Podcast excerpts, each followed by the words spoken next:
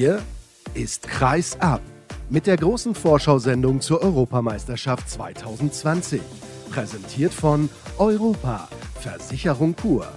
Hört die wildesten Analysen und die verrücktesten Prognosen mit den bekanntesten Experten.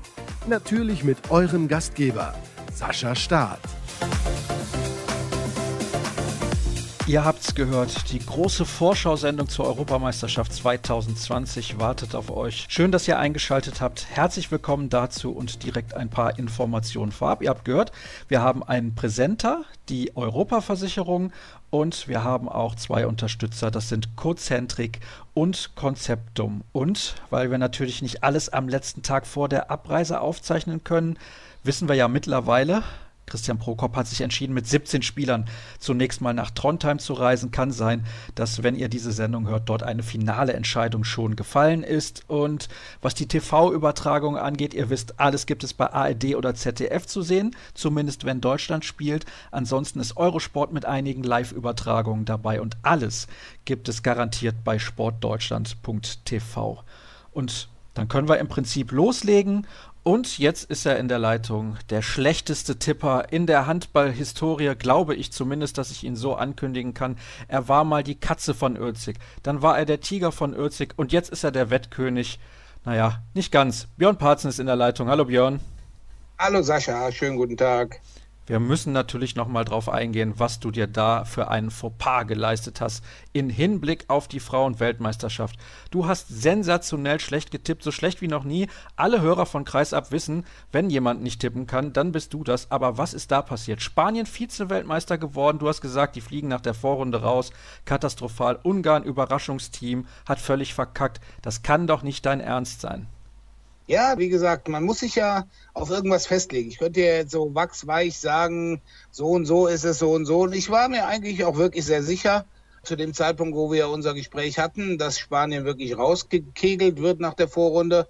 Und dann gewinnen sie das erste Spiel, ich glaube, mit zehn Toren gegen Rumänien. Und ab diesem Spiel ging es nur noch aufwärts für Spanien und ein bisschen mehr Glück, wenn sie tatsächlich Weltmeister geworden. Ich habe aber, ich habe alles, was ich bei Greis abgesagt habe, dem spanischen Handballpräsidenten Blasquez gebeichtet.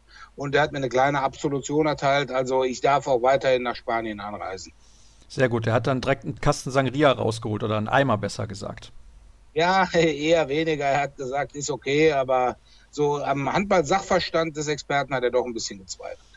Nun gut, ich habe dich natürlich trotzdem wieder eingeladen und das werde ich auch in Zukunft tun. Wir sprechen heute ausführlich über die Europameisterschaft 2020. Es ist die 14. insgesamt zum ersten Mal, wird sie in drei Ländern ausgetragen, zum ersten Mal auch mit 24 Mannschaften mit einem neuen Modus, also eine doppelte Premiere und es gibt viel zu besprechen. Ich habe einige prominente Gäste mit dabei für die unterschiedlichen Gruppen. Das werdet ihr dann gleich hören, wer das alles ist. Es sind alles ehemalige Nationalspieler und am Ende der Sendung schaue ich nochmal genauer auf den deutschen Kader mit Gary Pauband, der für Sport Deutschland TV diese Europameisterschaft teilweise begleiten wird.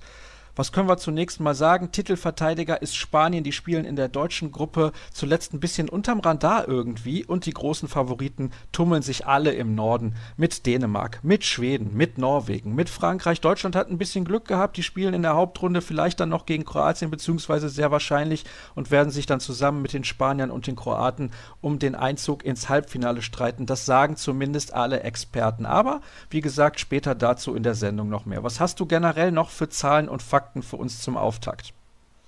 Ja, wir haben natürlich eine weitere Premiere, denn erstmals in der EM-Geschichte findet das Finalwochenende in einem Fußballstadion statt, in der Tele2 Arena in Stockholm. Das wird dazu geteilt und wir haben also bis zu 22.000 Zuschauer. Bisheriger Zuschauerrekord beim Europameisterschaftsspiel waren übrigens 20.114 Besucher beim sehr hitzigen EM-Halbfinale 2012 Serbien gegen Kroatien, was ja die Serben etwas überraschend gewonnen haben in der heimischen Combank Arena. Ja, was haben wir noch für Zahlen? Wir haben einige Rekordspieler bei der Euro dabei. Zum Beispiel erstmals einen Spieler, der seine elfte Europameisterschaft spielt. Wer am Samstag vergangener Woche in Mannheim war, wird ihn gesehen haben, Gudjon Valo Sigurdsson. Er ist auch der ewige Torschützenkönig von Europameisterschaften. Nikola Karabatic ist der Spieler mit den meisten EM-Spielen bislang, nämlich genau 60 drei mehr als sein Trainer Didier Dinard. Es können zwei Franzosen zum vierten Mal Europameister werden, nämlich besagter Nikola Karabatic und Michael Gou. weil bisher gab es nur fünf schwedische Spieler, die viermal Europameister waren, alle von den guten alten Bengan Boys, unter anderem Staffan Olsson, Mats Wieslander, Stefan Löfgren war dabei, Frandesjö war dabei und Ola Lindgren war dabei. Also es gibt einige sehr interessante Zahlen vor dieser EM und natürlich die Tatsache, dass wir erstmal sechs Vorrundengruppen haben, aber da kommen wir jetzt so ein bisschen drauf zu sprechen. Genau, zwei dieser Vorrundengruppen werden in Trondheim ausgetragen, im Spektrum oder Spektrum, ich weiß nicht, wie man es ausspricht. 8000 Zuschauer passen da rein. Du bist in dieser Halle, nehme ich an, bei der Europameisterschaft 2008 schon mal gewesen. Nein, natürlich nicht. Da wurde gar nicht in Trondheim gespielt, da muss ich mich korrigieren. Aber, oh, Sascha. ja, tatsächlich. Aber natürlich wurde in Trondheim gespielt. Oh, okay. Der geneigte Kollege Olaf Bruchmann von der Handballwoche und ich haben seinerzeit ein sehr interessantes Hotel gehabt was nämlich zu einem Kinokomplex gehörte und vor Saal 1 wurde morgens immer das Frühstück serviert. Und wir waren schon gemeinsam in Trondheim. Ja, 2008 Hauptrunde in Trondheim, wo Deutschland seinerzeit den Halbfinaleinzug geschafft hat, wo man dann äußerst unglücklich durch einen 7-Meter-Treffer in der letzten Sekunde von Lars Christiansen gegen Dänemark verloren hatte. Im Halbfinale in Lillehammer. Daran konnte ich mich noch erinnern, aber dass in Trondheim gespielt wurde, da war ich mir gerade nicht sicher. In Stavanger wurde, glaube ich, auch gespielt. Warum wird eigentlich nicht in Oslo gespielt? Das ist die Hauptstadt von Norwegen. Die müssen doch eine Halle haben. Ja, aber ich glaube, die Norweger haben ja im Dezember auch noch gemeinsam mit Dänemark die Frauen-Europameisterschaft. Und dann ist das Finalwochenende in Oslo. Und der zweite Spielort ist auch wieder Trondheim. Also sie gehen gerne in diese Spektrum Arena weil sie dort vielleicht ein gutes Oben haben und weil es eben auch eine Halle mit 8000 ist.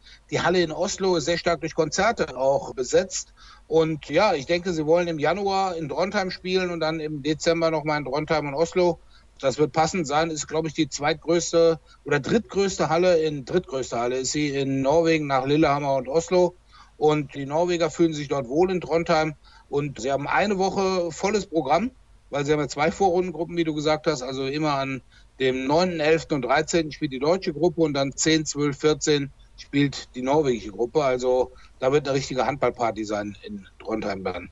Da werde ich mich natürlich nicht drüber beschweren. Wir sind ja auch vor Ort und werden von Trondheim aus berichten. Jeden Tag Handball in der Halle, das ist perfekt, da kann man nichts sagen. Und ich hätte natürlich auch gerne mal diese spektakuläre Eishockeyhalle unter der Erde, mehr oder weniger, in Lillehammer gesehen. Aber wie gesagt, Trondheim soll auch eine sehr, sehr schöne Stadt sein und Norwegen sowieso ein tolles Reiseland und Wer sich's leisten kann, der kann vielleicht auch nach Trondheim kommen. Tickets für Spiele der Norweger gibt's nicht mehr, das ist ausverkauft, aber die anderen Spiele, da gibt's noch Karten und wie gesagt, Norwegen auf jeden Fall eine Reise wert. Wir gehen weiter nach Schweden, dort werden die Vorrundengruppen ausgetragen im Skandinavium in Göteborg und in Malmö wird auch noch gespielt.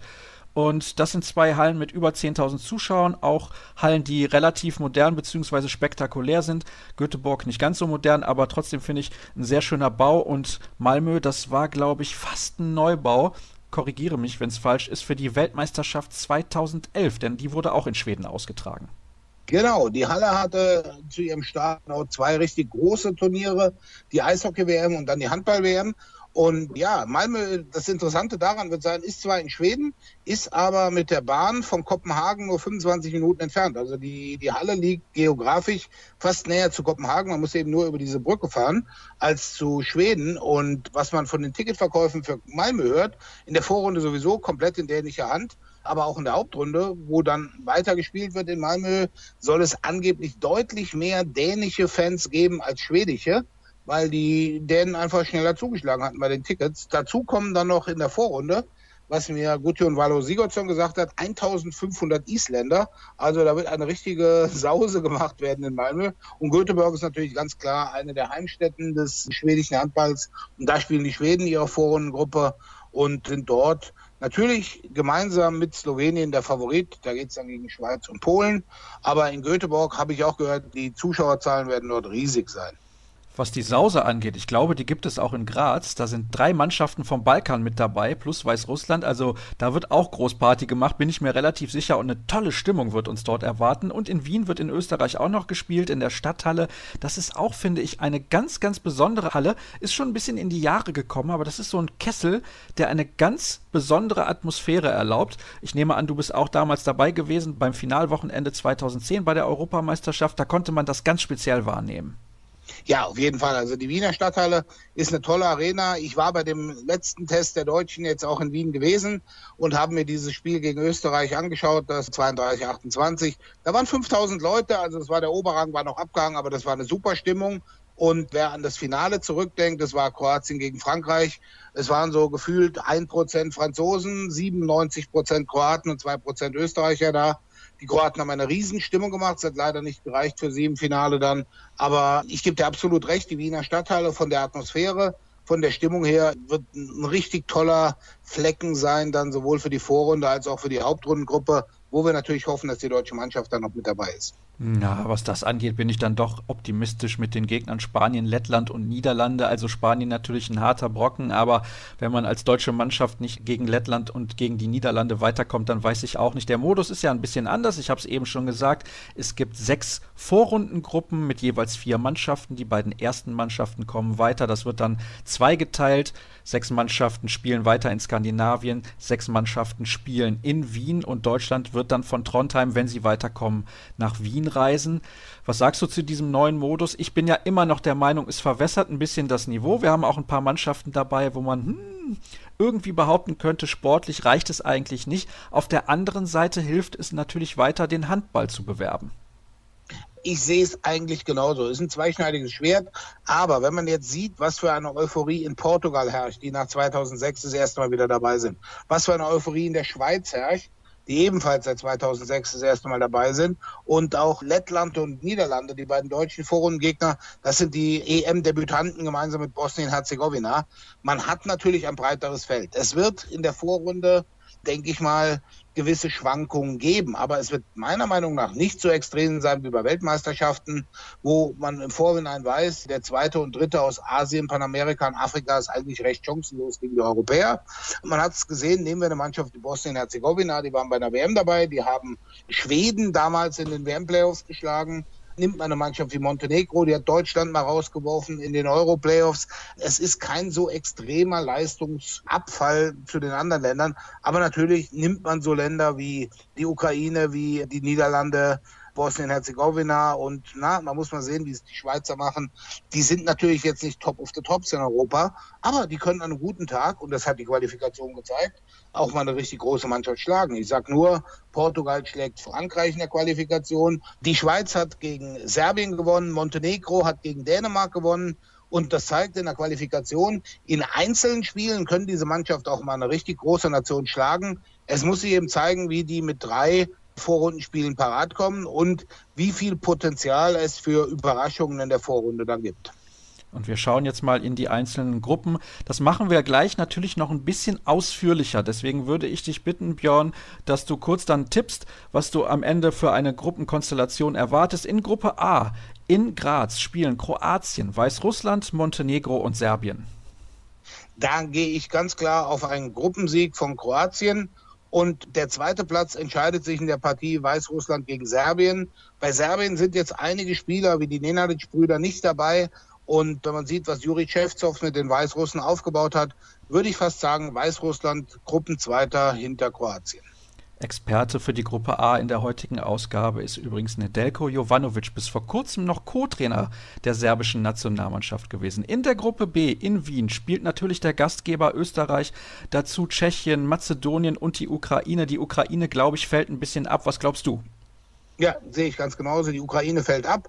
Das ist eben der Punkt, wo man sagt, die wären bei einer 16er EM höchstwahrscheinlich nicht dabei gewesen, sind eben bei einer 24er EM dabei. Ich sage ganz einfach mal mit dem Heimvorteil und den Heimfans im Rücken gewinnt Österreich die Gruppe. Die Tschechen schlagen im dann entscheidenden Spiel die Mazedonier. Heißt also, aus Gruppe B kommen Österreich und Tschechien weiter. Und der Experte für die Gruppe B ist wie schon im Vorjahr, was die Österreicher angeht, Conny Wilczynski vom ORF. Wir springen in die deutsche Gruppe. Da ist Spanien mit dabei, da ist Lettland mit dabei und die Niederlande habe ich eben schon gesagt. Was glaubst du, wie geht das aus? Kann Deutschland mit 2 zu 0 Punkten in die Hauptrunde einziehen? Mit etwas Patriotismus sage ich jetzt einfach mal ja. Das Spiel gegen Spanien ist das zweite. Das heißt also, Deutschland startet gegen die Niederlande, die Spanier gegen Lettland. Beide können am Ende noch ein bisschen Kräfte sammeln und die Spanier sind stark, aber in einer richtigen Abwehrschlacht wird Deutschland das machen. Als Gruppensieger mit 2 zu 0 Punkten nach Wien reisen und wir nehmen natürlich die Spanier mit. Und der Experte für diese Gruppe ist Marc Schmeetz, ehemaliger Bundesligaspieler aus den Niederlanden. Wir gehen weiter in Gruppe D. Dort wird gespielt, auch in Trondheim, mit Frankreich, mit Norwegen, mit Portugal und Bosnien-Herzegowina. Meiner Meinung nach die stärkste Gruppe in der Vorrunde ein absoluter Hammer, diese Gruppe, weil wenn man den portugiesischen Handball in den letzten Monaten ein bisschen aufmerksamer verfolgt hat, die U19 und die U21 stehen in den WM-Halbfinals. Die U21 wirft sogar Deutschland raus. Der FC Porto qualifiziert sich für das ERF Cup Finalturnier in Kiel, gewinnt jetzt in der Champions League gegen Kielce in Kiel.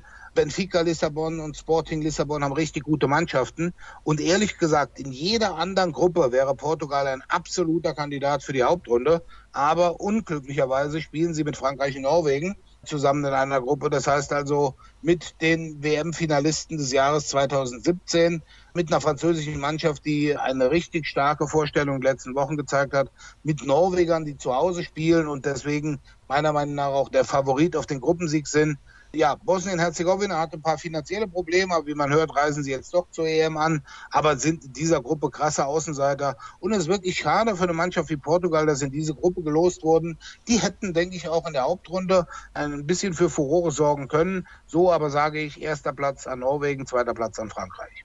Was heißt denn eigentlich, hatten finanzielle Probleme und reisen dann jetzt doch an? Haben die sich mal kurzfristig überlegt, wir kommen nicht?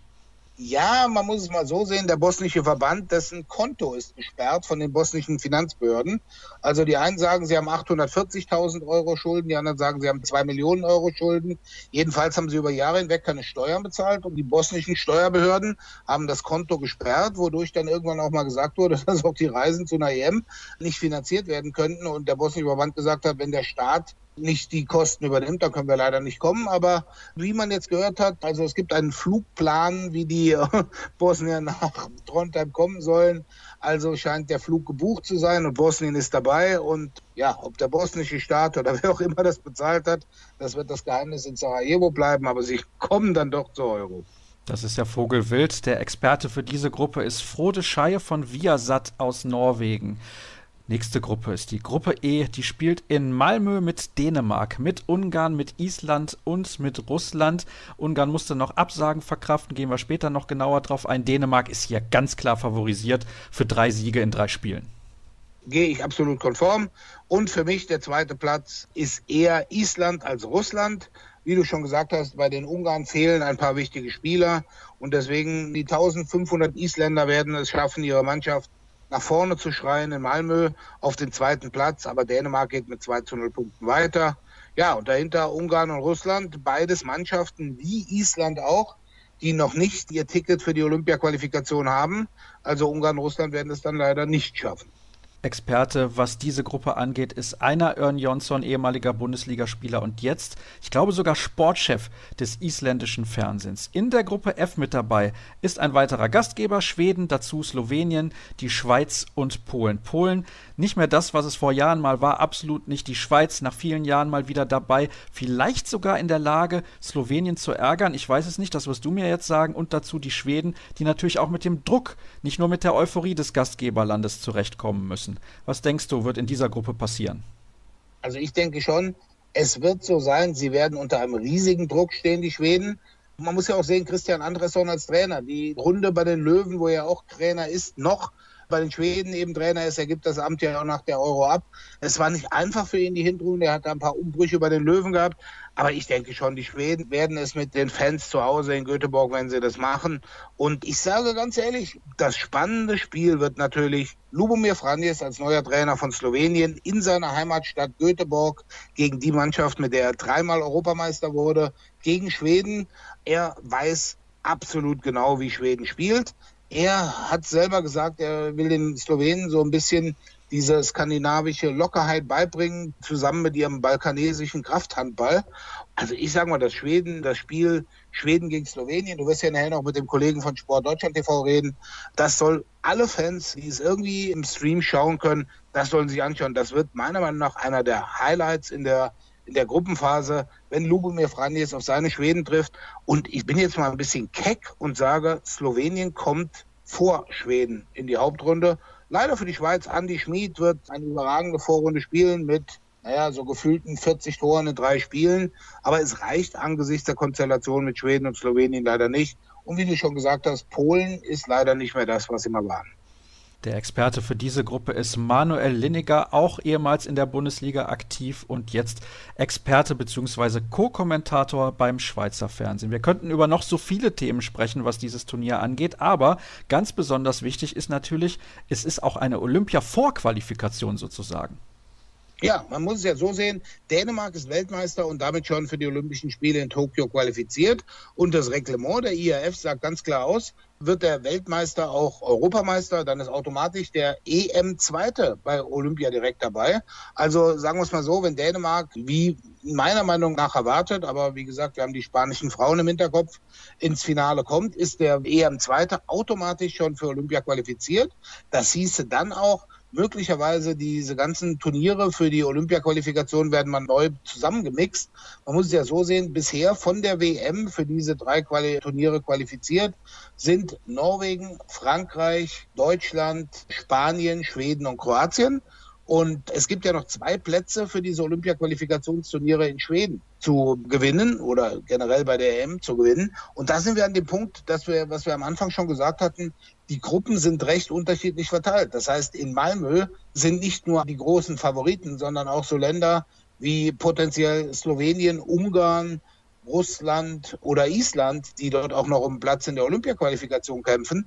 Und das bedeutet, dass aus dieser Gruppe einer und aus unserer Gruppe, Hauptrundengruppe, sage ich jetzt mal in Wien, auch einer rein theoretisch dieses Ticket dann gewinnen kann. Nimmt man zum Beispiel mal eine normale Konstellation in der Gruppe in Malmö, gehen wir zum Beispiel davon aus, Dänemark und Norwegen kommen ins Halbfinale, Schweden wird Dritter, Frankreich wird Vierter und dann sind wir um Platz fünf, kämpfen dann zum Beispiel so Länder wie Slowenien und Island und wer am Ende diesen fünften Platz in dieser Konstellation hätte, ist bei der Olympia-Qualifikation dabei, der andere nicht. Und nimmt man die deutsche Gruppe zum Beispiel, wir haben schon gesagt, Deutschland, Kroatien, Spanien kämpfen da um die ersten drei Plätze und ums Halbfinale der vierte in dieser Gruppe, gehen wir mal von einem realistischen Verlauf aus, ist entweder Weißrussland, Österreich oder Tschechien. Der vierte in dieser Gruppe ist eine Olympia-Qualifikation, weil er damit automatisch unter den ersten acht ist. Das heißt also, diese Blicke auf die Olympia-Qualifikation sind hochspannend. Dazu muss man sagen, aufgrund der Aufstockung der WM, wer ins EM-Halbfinale kommt, ist quasi auch direkt schon bei der WM dabei. Klammer auf, wenn Dänemark ins Halbfinale einzieht, ansonsten die drei Medaillengewinner.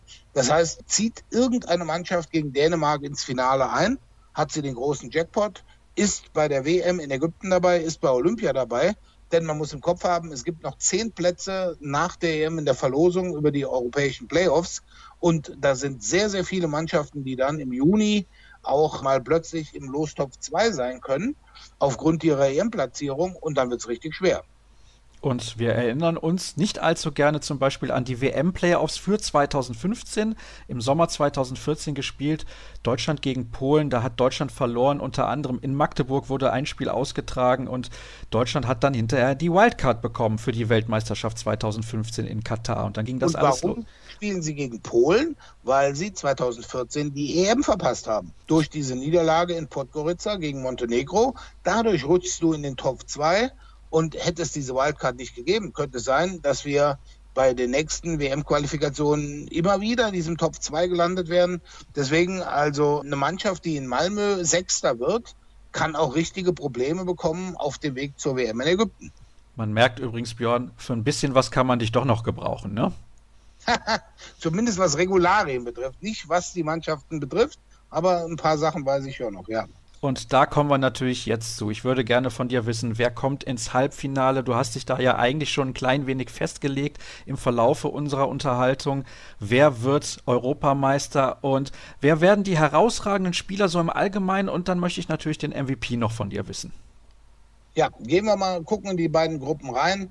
Mein Tipp ist Dänemark als Sieger der Hauptrundengruppe in Malmö vor den Norwegern und vor den Schweden und vor den Franzosen. Das heißt, der Gruppensieger aus Malmö trifft auf den Gruppenzweiten aus Wien. Dadurch, dass wir noch einen Punkt gegen Kroatien abgeben, wird es dann doch überraschend Spanien, obwohl wir die geschlagen haben in Trondheim. Wir werden Zweiter, spielen gegen Dänemark und treffen dann im Spiel um Platz drei auf Spanien. Mein Europameistertipp ist erneut Dänemark. Mein MVP-Tipp ist, man kann sich aussuchen, Niklas Hansen oder Niklas Landin. Und ja, wer sind die Spieler, die die EM wirklich unter ihre Fittiche nehmen? Ich sag mal, Spieler wie Alex Duschebaev wird Spanien auf jeden Fall führen. Ein Spieler bei uns, wenn man die gesehen hat, Yogi Bitter und Andreas Wolf werden kämpfen um den besten Torhüter. Bei den Norwegern ist natürlich jetzt so, Beate Mörol fällt aus. Das heißt, sie müssen ihr Spiel teilweise ein bisschen umstellen, aber so einer wie Sander Sargosen ist natürlich einer, der, der bei der EM auf jeden Fall seinen Stempel aufdrucken wird. Bei den Franzosen, sage ich, wird es einer wie Ludovic Fabregas sein, ein ganz junger Kreisläufer, ja, so jung ist er jetzt auch nicht mehr, ist immerhin schon Champions League-Sieger. Da wird auch so langsam diese Ära von Nikola Karabatic, glaube ich, aufhören. Aber wie gesagt, wer meine Vorhersagen kennt, wird am Ende sehen, er wird Torschützenkönig und MVP. Aber okay. Ja, und wir werden die Spieler haben. Blas Jans aus Slowenien ist einer, den kennen wir auch schon aus der Champions League. Der wird hoffentlich eine richtige, tolle EM spielen. Bei den Spaniern muss man immer sehen, wer gerade auf den Außen spielt. Die spanischen Außen in den letzten Jahren immer sehr gut. Und ansonsten sage ich, Nikola Billig wirft Österreich zur Olympiaqualifikation mit seinen 23 Jahren. Also das sind Spiele, auf die man aufpassen sollte. Ich freue mich einfach nur auf ein fantastisches Turnier. Das wird sehr, sehr spannend und interessant werden mit vielen tollen Handballspielen. Und wir haben ja gerade erst angefangen. Vielen Dank, Björn, für die ganzen Informationen. Und jetzt geht es richtig los mit sechs Experten, mit ehemaligen Nationalspielern und dann noch mit Gary Paubern zum Abschluss mit dem Blick auf den deutschen Kader. Wir sind gleich wieder zurück nach der ersten Pause.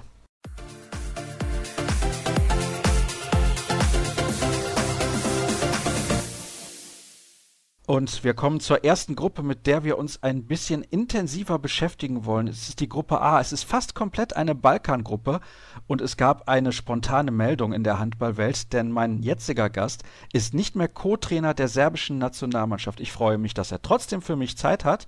Nedeljko Jovanovic ist in der Leitung. Hallo Ned. Hallo Sascha. Ja, das kam ein bisschen spontan wahrscheinlich für dich auch, dass du nicht mehr Co-Trainer von Serbien bist. Ja, eigentlich war eine kleine Überraschung. Also Nationaltrainer Peruncic hat irgendwie eine Idee mit dieser Sache gehabt. Ich habe keine Ahnung eigentlich, was er im Kopf hatte, aber eigentlich hat er so entschieden.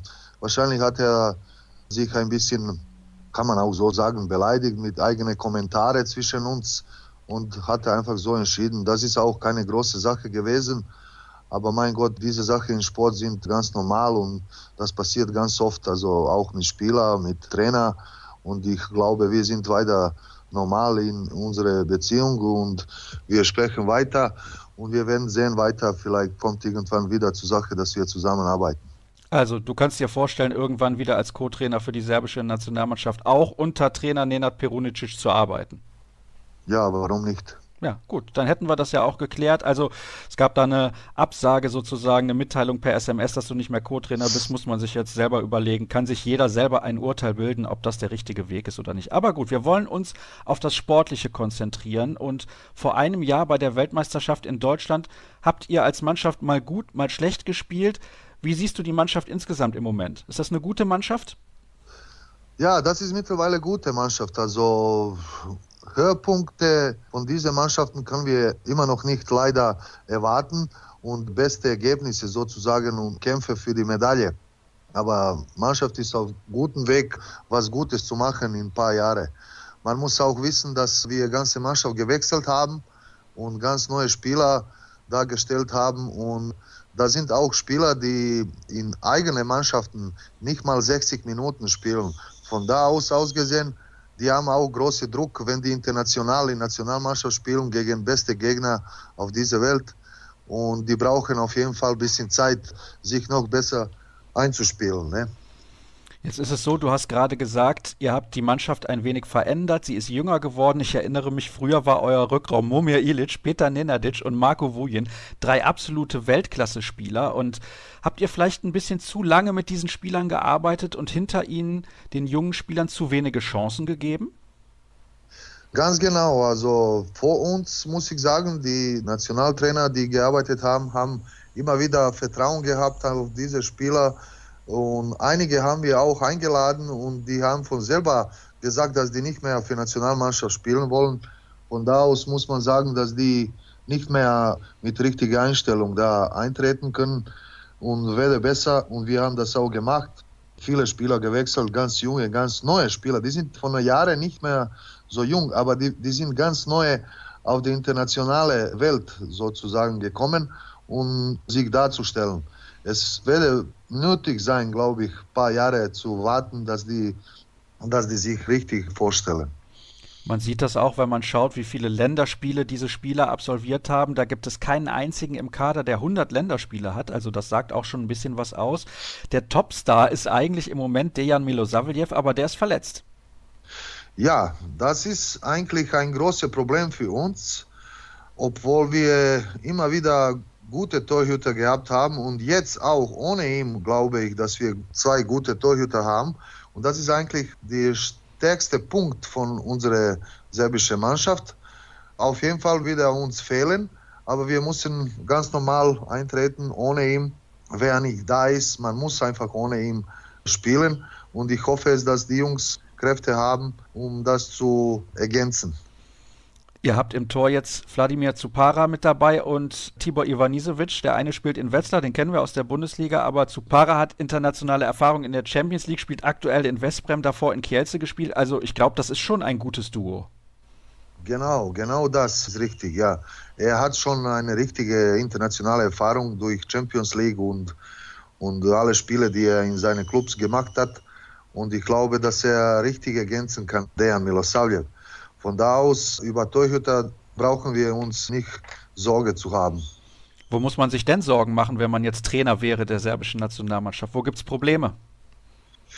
Äh, Probleme, Probleme, das kann man nicht sagen, dass das Probleme sind, aber ich glaube, dass unsere Rückrundspieler ein bisschen schwächer sind, als das nötig ist für internationale Spiele. Da sind eigentlich viele Spieler, die gute Talent haben, aber die brauchen trotzdem ein bisschen Zeit, international sich darzustellen. Es ist nicht einfach, wenn du unter Druck jeder zweite Tag spielst auf höchstem Niveau. Und in dieser Situation braucht man schon ein bisschen mehr als das, was wir jetzt im Moment präsentieren.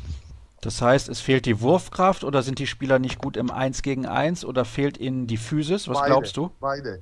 Physik fehlt, die anderen Nationalspieler sind viel kräftiger sozusagen. Also wir haben nicht so gute Shooter von draußen, von 9 Meter. Eins gegen eins ist auch ein bisschen problematisch. Also wir haben versucht bis jetzt am meisten, dass die zwischen sich mehr kollektiv spielen und eine Chance suchen, was eigentlich nicht immer so Ergebnis gegeben hat. Wir haben auch gesehen in dieser Weltmeisterschaft in Deutschland, dass wir alle Spieler die wir gespielt haben, eigentlich Kraft und gute Sachen gemacht haben, nur 30, 40 Minuten. Danach sind wir immer wieder runtergegangen mit dem Tempo und mit den Sachen, die wir gemacht haben. Und da haben wir immer wieder verloren. Also das ist direkte Zeichen, dass wir eigentlich nicht so gut sind für 60 Minuten. Ne?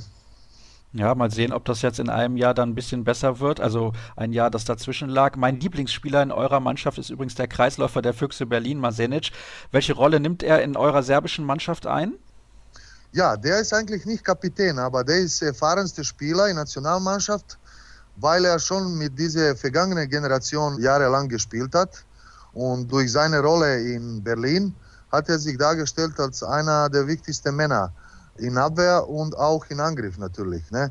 Von da aus würde ich auch sagen, das ist ein Mittelpunkt, also eine Achse zwischen Torhüter, Mittelmann und Kreisläufer, der sehr wichtig ist für jede Mannschaft. Bei uns ist nur das Problem vielleicht ein bisschen dieser Mittelmann. Wer soll denn da spielen? Wir haben zwei Optionen. Wir haben einen Spieler aus Rumänien, das ist Stefan Vujic. Und wir haben einen sehr dynamischen, guten Spieler, sehr interessanten Spieler, der nicht so körperlich groß ist, aus Spanien, Lazar Kukic. Und mir persönlich gefällt mehr Lazar Kukic. Ich glaube, dass er ein bisschen unter Druck ist, weil Perunicic viel von ihm erwartet und oft macht er diese ganz dumme technische Fehler und schlechte Pässe. Aber trotzdem finde ich ihn irgendwie für Zukunft als stabiler Mittelmann für serbische Nationalmannschaft. Einer der wichtigsten Männer, der sein kann. Und ich glaube, er spielt ja bei Logroño La Rioja, da kann er in den nächsten Wochen auch in Deutschland ein bisschen auf sich aufmerksam machen. Die sind Gegner einer deutschen Mannschaft im EHF Cup in der Gruppenphase, ist 24 Jahre alt, also auch noch relativ jung. Das heißt, er kann sich für die Zukunft, wie du es gerade gesagt hast, sicherlich eventuell in den Fokus spielen, auch einiger Vereine in der Bundesliga. Wer weiß das schon. Dann lass uns ein wenig sprechen allgemein. Was glaubst du denn in dieser Gruppe? Kroatien, Weißrussland und Montenegro sind noch mit dabei. Habt ihr da eine Chance weiterzukommen? Ja, für uns kann diese Gruppe sehr, sehr gut sein, aber andererseits, wir müssen sehr viel aufpassen, weil die Montenegro eigentlich sich hoch gesteigert hat in den letzten Jahren. Weißrussland hat uns immer wieder Probleme gemacht. Wir haben in vorige Jahre gegen Weißrussland gespielt und immer wieder Probleme mit ihnen gehabt. Die haben uns einfach einmal rausgeschmissen aus Qualifikation für irgendwelche Meisterschaft. Ich weiß nicht welche jetzt ganz genau. Das ist typische alte russische Schule mit sehr viel Aggressivität in Rückrundspieler und ständig in eine Gefahr aufs Tor kommen die mit dem Ball in Händen ganz hoch und die machen ziemlich guten Druck, auch im Tempo-Gegenstoß. Die haben viele Sachen auch gezeigt durch diese Mannschaft, die Europapokale gespielt hat, Meshkov Brest. Ne? Wir müssen einfach versuchen, zwischen uns drei Beste zu sein, sozusagen, weil alle wissen schon, dass die Kroatien beste Mannschaft in dieser Gruppe hat. Wir müssen versuchen, Zweite zu werden durch diese drei Mannschaften. Ne? Das wird natürlich nicht leicht, aber es ist eine gute Chance, durchzukommen und wieder in eine sozusagen nicht so schwere Gruppe weiterzugehen sehr interessant zu gucken jetzt diese Europameisterschaft. Genau deswegen. Das glaube ich auch. Diese Gruppe halte ich für sehr, sehr offen. Du hast gerade schon gesagt, Kroatien wahrscheinlich der klare Favorit. Wir sprechen gleich noch über die Kroaten. Jetzt hast du schon ein bisschen über Weißrussland gesprochen. Diese russische Schule, die ein sehr, sehr spezieller Handball ist, nicht mehr ganz so erfolgreich wie in den 80er oder 90er Jahren, aber das hat natürlich ganz spezielle Gründe. Es gibt auch keinen so richtigen Superstar bei den Weißrussen. Es ist eine sehr unbekannte Mannschaft. Sie haben zwei Spieler, die in Kielce spielen in der Champions League. Natürlich einige, die bei Meshkov Brest spielen. Wie gut ist denn diese Mannschaft wirklich? Also meines Erachtens, die sind vielleicht besser als Montenegro. Ich würde nicht sagen, ich traue mich nicht zu sagen, wie gut sind uns gegenüber, aber wir müssen auf jeden Fall aufpassen, dass wir irgendwie eine Chance suchen, durchzukommen. Ich glaube schon, dass die gefährlich sind für alle Mannschaften. Die können alle Mannschaften überraschen. Vielleicht sind die auch nicht so gut, vielleicht sind die auch auf unserem Niveau. Die können spielen gegen jede Mannschaft, aber die können nicht jeder gewinnen. Deswegen muss man aufpassen, dass die nicht ganz motiviert auf uns kommen. Und wir sind die Einzigen, die da einfach was dagegen tun können. Wenn du gut spielst, dann erlaubst du nicht, dass die andere Mannschaft gut spielt. Sie haben einen sehr, sehr bekannten Trainer. Das ist eigentlich der bekannteste Mann in der weißrussischen Mannschaft, Juri Schewtsov. Kennst du ihn auch persönlich? Ja, klar. Ich habe auch gegen ihn in Deutschland gespielt, wo ich in Deutschland jahrelang gespielt habe. Das ist ein ganz seriöser, ganz gefährlicher Mann gewesen, ganzes Leben und der arbeitet schon jahrelang in der Nationalmannschaft, hat auch Stabilität, kennt auch alle Spieler auf die ganze Welt und besonders seine eigenen Spieler. Ich glaube auch, dass er ganz gute Taktik darstellen würde für die ganze Spiele auf die Europameisterschaft. Gucken wir ein bisschen genauer auf Montenegro. Ein Spieler, den ich sehr, sehr interessant finde, ist Stefan Chavor der in Wetzlar spielt in der Bundesliga. Den kennen natürlich die Hörer sehr, sehr genau. Und es gibt noch einen zweiten Fladan Lipowiner, der spielt in Balingen, auch in der Bundesliga, spielen beide auf der gleichen Position. Kannst du ein bisschen was sagen über die anderen Spieler dieser Mannschaft? Ja, die sind als Gruppe sehr motiviert und die sind sicherlich psychisch sehr, sehr gut vorbereitet und motiviert und die werden 100% alles geben auf diese Mannschaft. Wir werden richtig dieses Mal ein guter Montenegro sehen. Ich glaube, dass die beste Mannschaft aller Zeiten jetzt im Moment haben. Durch diese zwei Spieler, die du genannt hast, haben die richtige, richtige zwei Stars, die einfach die ganze Mannschaft nach vorne führen können. Und sie haben einen sehr, sehr guten Torhüter mit Simic von der MT Melsung. Auch der kann den Unterschied ausmachen. Also du traust dieser Wollte Mannschaft zu. Ja? ja? ja, genau, genau. Das ist ein richtiger guter Mann. Jahrelang hat er sich auch da gut gestellt und ist hoch motiviert auf jeden Fall. Also Europameisterschaft und Weltmeisterschaft sind sicherlich ein Spiegel, wo du, wo du dich präsentieren kannst und noch bessere Verträge machen kannst und alle Vorstände suchen immer neue Spieler und werden alle sicherlich gut motiviert. Also du traust dieser Mannschaft zu, dass sie euch schlägt und vielleicht sogar in die Hauptrunde kommt? Ja, eigentlich schon, ja.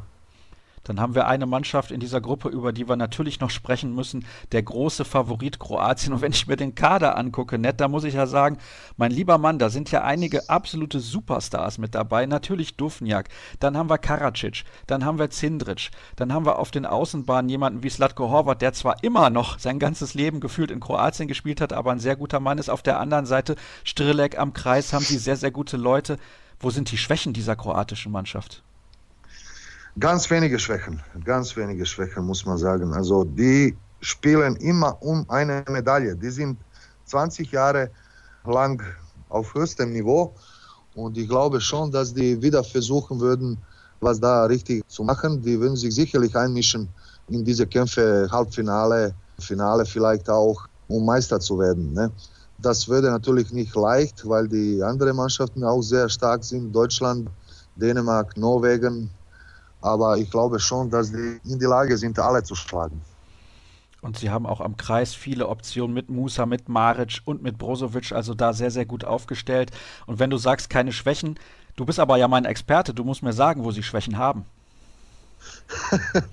wenn ich gespielt würde, dann würde ich diese Schwäche spülen, sozusagen. Aber ich glaube nicht, dass die, dass die einfach zu schlagen sind. Also die haben sehr gute Abwehr, die haben super Tempo gegen Stoß und wie du gesagt hast, Spieler, die jahrelang auf höchstem Niveau spielen. Also wir müssen, also wir sollen warten einfach, dass sich keiner verletzt und vielleicht eine, eine Chance für uns suchen, wenn wir direktes Spiel gegen, gegen die gucken.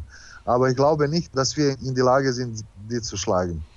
Glaubst du, ein einziges Problem von Kroatien ist vielleicht Emotion, also zu viel Emotion?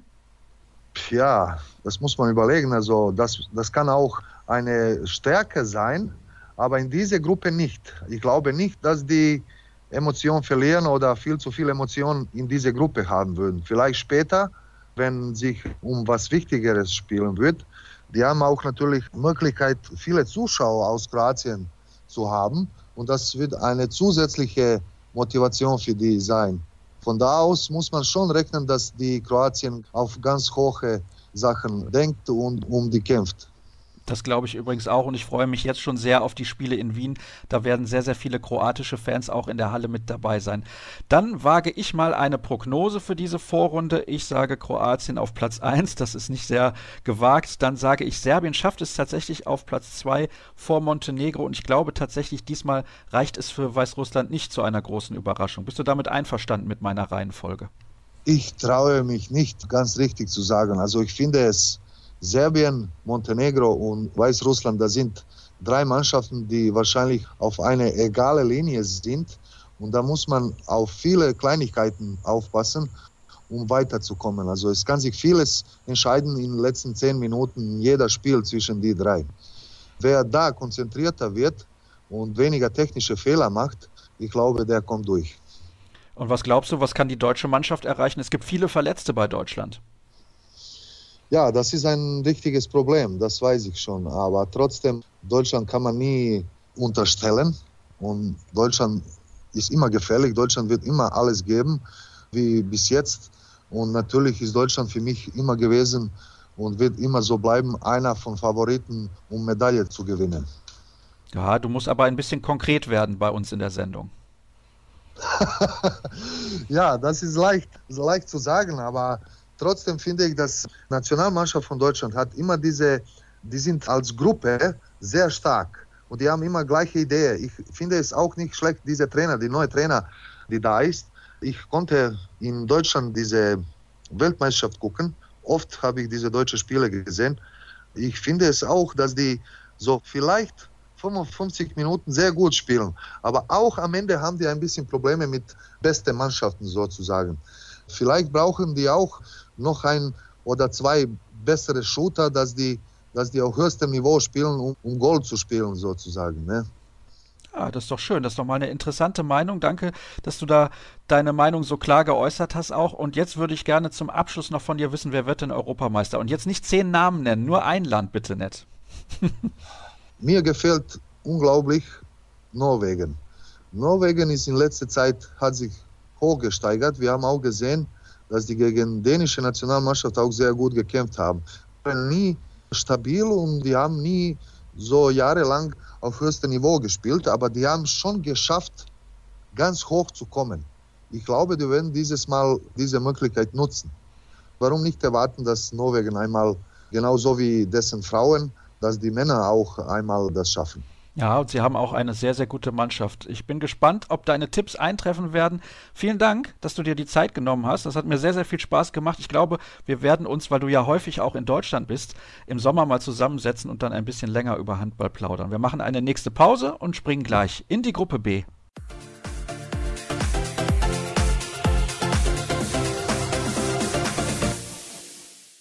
Wir machen weiter mit der nächsten Gruppe und wir haben vor einem Jahr schon miteinander gesprochen. Jetzt freue ich mich, dass er erneut mit dabei ist. Er ist sozusagen auch ein klein wenig Gastgeber vom ORF Konrad Wyszynski. Hallo Conny. Hallo, servus Sascha. Es geht in ein paar Tagen los. Wir nehmen jetzt am Freitag auf. Nee, es ist Donnerstag, glaube ich. Ja, ich vertue mich noch ein bisschen mit den Feiertagen, kommen ein bisschen durcheinander. Aber ist bei dir schon Vorfreude zu spüren? Ja, nicht nur bei mir, im ganzen Lande kann man sagen, weil das ist natürlich ein großes, großes Event, wieder die Handball-Euro in Österreich zu haben. 2010 war ja schon ein schönes Erlebnis für die Spieler und jetzt zehn Jahre später ist es auch schön und die Vorfreude ist da und jetzt auch von anderer Rolle das Ganze mit zu begleiten, ist auch sehr schön. Ich muss sagen, das war damals mein erstes Turnier vor Ort, die Europameisterschaft 2010. Ich fand es wirklich phänomenal. Ich bin in Innsbruck gewesen und später dann auch beim Finalwochenende in Wien mit großartigen Mannschaften. Die Franzosen vielleicht damals auf dem Zenit ihres Schaffens, dann noch die Kroaten. Island war damals sehr, sehr stark. Was hast du noch für Erinnerungen als Spieler? Ihr habt das Turnier damals zu Hause gespielt, also du persönlich ja auch. Wie ist das in Erinnerung geblieben bei dir? Ja, sehr, sehr positiv natürlich. Das ist immer das Größte für einen Sportler, das eigene Land vertreten zu dürfen und dann noch bei einer Heimeuropameisterschaft. Wichtig ist immer, dass eine kleine Euphorie entsteht und die ist damals entstanden und das war einfach aus dem Grund, weil wir den Einzug in die Hauptrunde geschafft haben und demnach quasi war Handball auch wieder populärer, bekannter in Österreich. Österreich gilt ja schon noch immer noch als Skination. Und da war es einfach schön, als Handballer aufzeigen zu können und, und wirklich mitzuerleben, dass die Fans, dass die Medien, dass da alle mitziehen und dass da wirklich eine Handball-Euphorie entsteht. Und deshalb wünsche ich mir das für die Jungs 2020 in diesem Jahr, dass die Ähnliches erleben dürfen und vielleicht sogar mehr. Ich muss sagen, ich bin ein sehr großer Freund von Österreich. Das kann ich ganz offen und ehrlich zugeben. Und deswegen habe ich das damals auch noch sehr, sehr gut in Erinnerung und sehr genau beobachtet. Ich finde, damals hat das dem österreichischen Handball enorm viel gebracht. Du hast diese Euphorie gerade angesprochen. Stimmst du mir dazu? Ja, auf jeden Fall. Das war so der Startschuss für die Entwicklung des österreichischen Handballs. Viele Spieler sind auch dann in die deutsche Bundesliga gewechselt. Man hat eben auch nach Österreich geschaut, man hat die Handballnation ernst genommen. Und wenn man auch die Qualifikationen danach sieht, also ich glaube, Österreich war jetzt bei sieben Großereignissen seit 2010 dabei, also man kann fast schon von einem Dauergast reden. Also das war definitiv der Startschuss. Es war gut auch für die Spieler zu sehen, hey, da geht doch was. Wir sind nicht nur die kleine Nation. Den Anschluss an die Weltspitze, das ist ganz klar, haben wir noch nicht geschafft, aber es war trotzdem ein Erfolg, dass wir einfach regelmäßig bei Großereignissen dabei waren. Und das war sicherlich 2010 geschuldet, dass da einfach die Mannschaft und der Verband und die auch Nation gesehen hat, okay, da geht, da geht mehr, als immer nur auszuscheiden in der Quali-Gruppe. Es war damals herausragend gut organisiert. Das muss man einfach so festhalten und ich nehme an, es wird auch dieses Mal nicht groß anders sein. Kannst du ein bisschen was sagen zum Kartenvorverkauf, was die Auslastung angeht? Ist da auch schon Euphorie zu spüren? Ja, also in Österreich wieder in Wien und in Graz gespielt. In Graz mit dieser Balkan-Gruppe, wenn man sie nur nennen will, natürlich auch sehr viele ausländische Fans, die in Österreich und in Graz zu Gast sein werden. Da läuft der Kartenvorverkauf sehr, sehr gut. Also es gibt noch ein wenige Karten, aber da kann man, glaube ich, schon mit vollen Hallen rechnen. In Wien ist die Halle etwas größer. Auch da läuft der Kartenverkauf gut. Es gibt noch Karten, aber der Österreicher ist bekannt dafür, dass er eher kurzfristig zugreift. Also wir gehen schon davon aus, dass auch die Euphorie kommen wird, dass die Halle voll sein wird und dass einfach ja, die Mannschaft die nötige Unterstützung bekommen wird. Aber für Kurzentschlossene gibt es sicherlich noch Karten. Dann lass uns mal konkret über eure Mannschaft sprechen. Wie siehst du das Team denn insgesamt aufgestellt? Ist das ein Niveau, wo du sagst, das ist gut für eine Europameisterschaft? Also wir sprechen natürlich nicht von irgendwas wie dem Finalwochenende, aber glaubst du, die Mannschaft ist generell gut aufgestellt? Die Mannschaft hat einen Umbruch erlebt in den letzten Jahren. Also wir haben sehr, sehr viele sehr gute Spieler, die auch teilweise in der deutschen Bundesliga oder im Ausland spielen. Das, was ein bisschen fehlt, ist vielleicht so die Erfahrung oder der absolute Führungsspieler, wie es damals Viktor Schillige war 2010. Nico Billig ist, ist Kapitän, ist der Spieler unseres Teams und, und, spielt auch in Kiel eine sehr, sehr gute Saison. Aber natürlich ist er noch jung, das darf man nicht vergessen. Ja. Er hat nicht so viele Jahre noch am Buckel. Und das heißt, das kann so vielleicht unser kleiner Schwachpunkt sein, was das Team, was die Ausgeglichenheit, was die Breite betrifft, sind wir aus meiner Sicht sehr gut aufgestellt. Also wir haben viele Spieler, die, die man durchwechseln kann. und ist eine Mannschaft, die in der Spitze sehr, sehr viele Nationen schlagen kann. Ja, auch die Ergebnisse der letzten ein, zwei Jahre zeigen, dass man an guten Tagen gegen jeden gewinnen können, aber leider natürlich für eine junge, eher unerfahrene Mannschaft auch, dass man verlieren kann. Aber ich traue der Mannschaft, und das ist das klare Ziel, den Einzug in die Hauptrunde zu. Das schätzen wir gleich noch ein bisschen ein, beziehungsweise wir gucken dann noch, wie das aussieht mit den Gegnern, die ihr in eurer Gruppe habt. Ich glaube, es hat euch nicht allzu hart erwischt, aber wir haben vor einem Jahr miteinander gesprochen, das habe ich eingangs gesagt und da warst du eigentlich auch relativ positiv. Und dann, ich sag's mal ganz, ganz salopp, habt ihr die WM ein bisschen verkackt, oder nicht? Ja, kann man nicht schönreden. Also wir haben uns definitiv mehr erwartet. Wir haben überraschend und das sogar deutlich gegen Chile verloren. Und das war so der Wendepunkt. Ja. Nach dem Startsieg gegen Saudi-Arabien, dann das Spiel gegen Chile, das war so eine Enttäuschung. Da haben uns die ein bisschen überrascht und dann war die WM schon fast vorbei. Aber das meinte ich vorhin auch mit der Unerfahrenheit. Ja, mit der Gruppenauslosung müssen wir hochzufrieden sein, auf sehr hohem Niveau, aber viel leichter unter Anführungszeichen wäre es nicht gegangen. Ja. Also ich schätze die Gruppe bei uns so ein, dass wir Erster werden können, dass wir aber auch Letzter werden können. Ja. Also es sind sehr, sehr viele Mannschaften auf Augenhöhe und deshalb ist es schwer vorauszusagen, wer tatsächlich das Rennen machen wird. Eine Frage, die ich dir vor einem Jahr gestellt habe, war, lastet zu viel Last auf den Schultern von Nikola Bielik. Und damals hast du gesagt, nein, das glaubst du eigentlich nicht. Was macht dich denn jetzt mit der Erfahrung von der WM 2019 optimistisch, dass es besser wird, was das angeht und dass er doch nicht alles machen muss? Die Spieler sind eine älter geworden, das muss man schon sagen. Also es sind Spieler, die da auch dazugekommen sind, wie Alexander Herrmann, wie Sebastian Frimmel, Tommy Bauer, die allesamt auch schon Erfahrung haben, Janko Bosovic etc. Aber ganz klar, Österreich kann nur dann in die Hauptrunde aufsteigen mit einem überragenden Nico Billig. Das ist völlig klar, aber es muss eben so sein, dass nicht nur er die Tore wirft oder er quasi da vorangeht, sondern dass die anderen Leistungsträger auch ihre Leistung bringen. Ja. Und Österreich hat einen Trainerwechsel vollzogen vor einem Jahr mit Ales Pajovic, einen sehr, sehr international erfahrenen Spieler damals, jetzt einen jungen Trainer geholt. Es ist auch ein bisschen frischer Wind zu spüren. Der Kader ist ein bisschen breiter geworden. Alles Pajovic hat quasi auf mehreren Schultern die Verantwortung verteilt. Also ich glaube schon, dass wir da auch ein, zwei Spieler haben, die vielleicht für eine Überraschung sorgen können, aber unterm Strich völlig klar, wir brauchen Nico Billig in Hochform. Er spielt ja in dieser Saison, finde ich, in Kiel sehr, sehr gut, deutlich besser übrigens als sein Pendant, so nenne ich es mal. Auf der halblinken Position sind ja auch gleich alt, glaube ich. Lukas Nilsson, der hat große Probleme und Bielik, der scheint sich da immer mehr festzusetzen, was das angeht.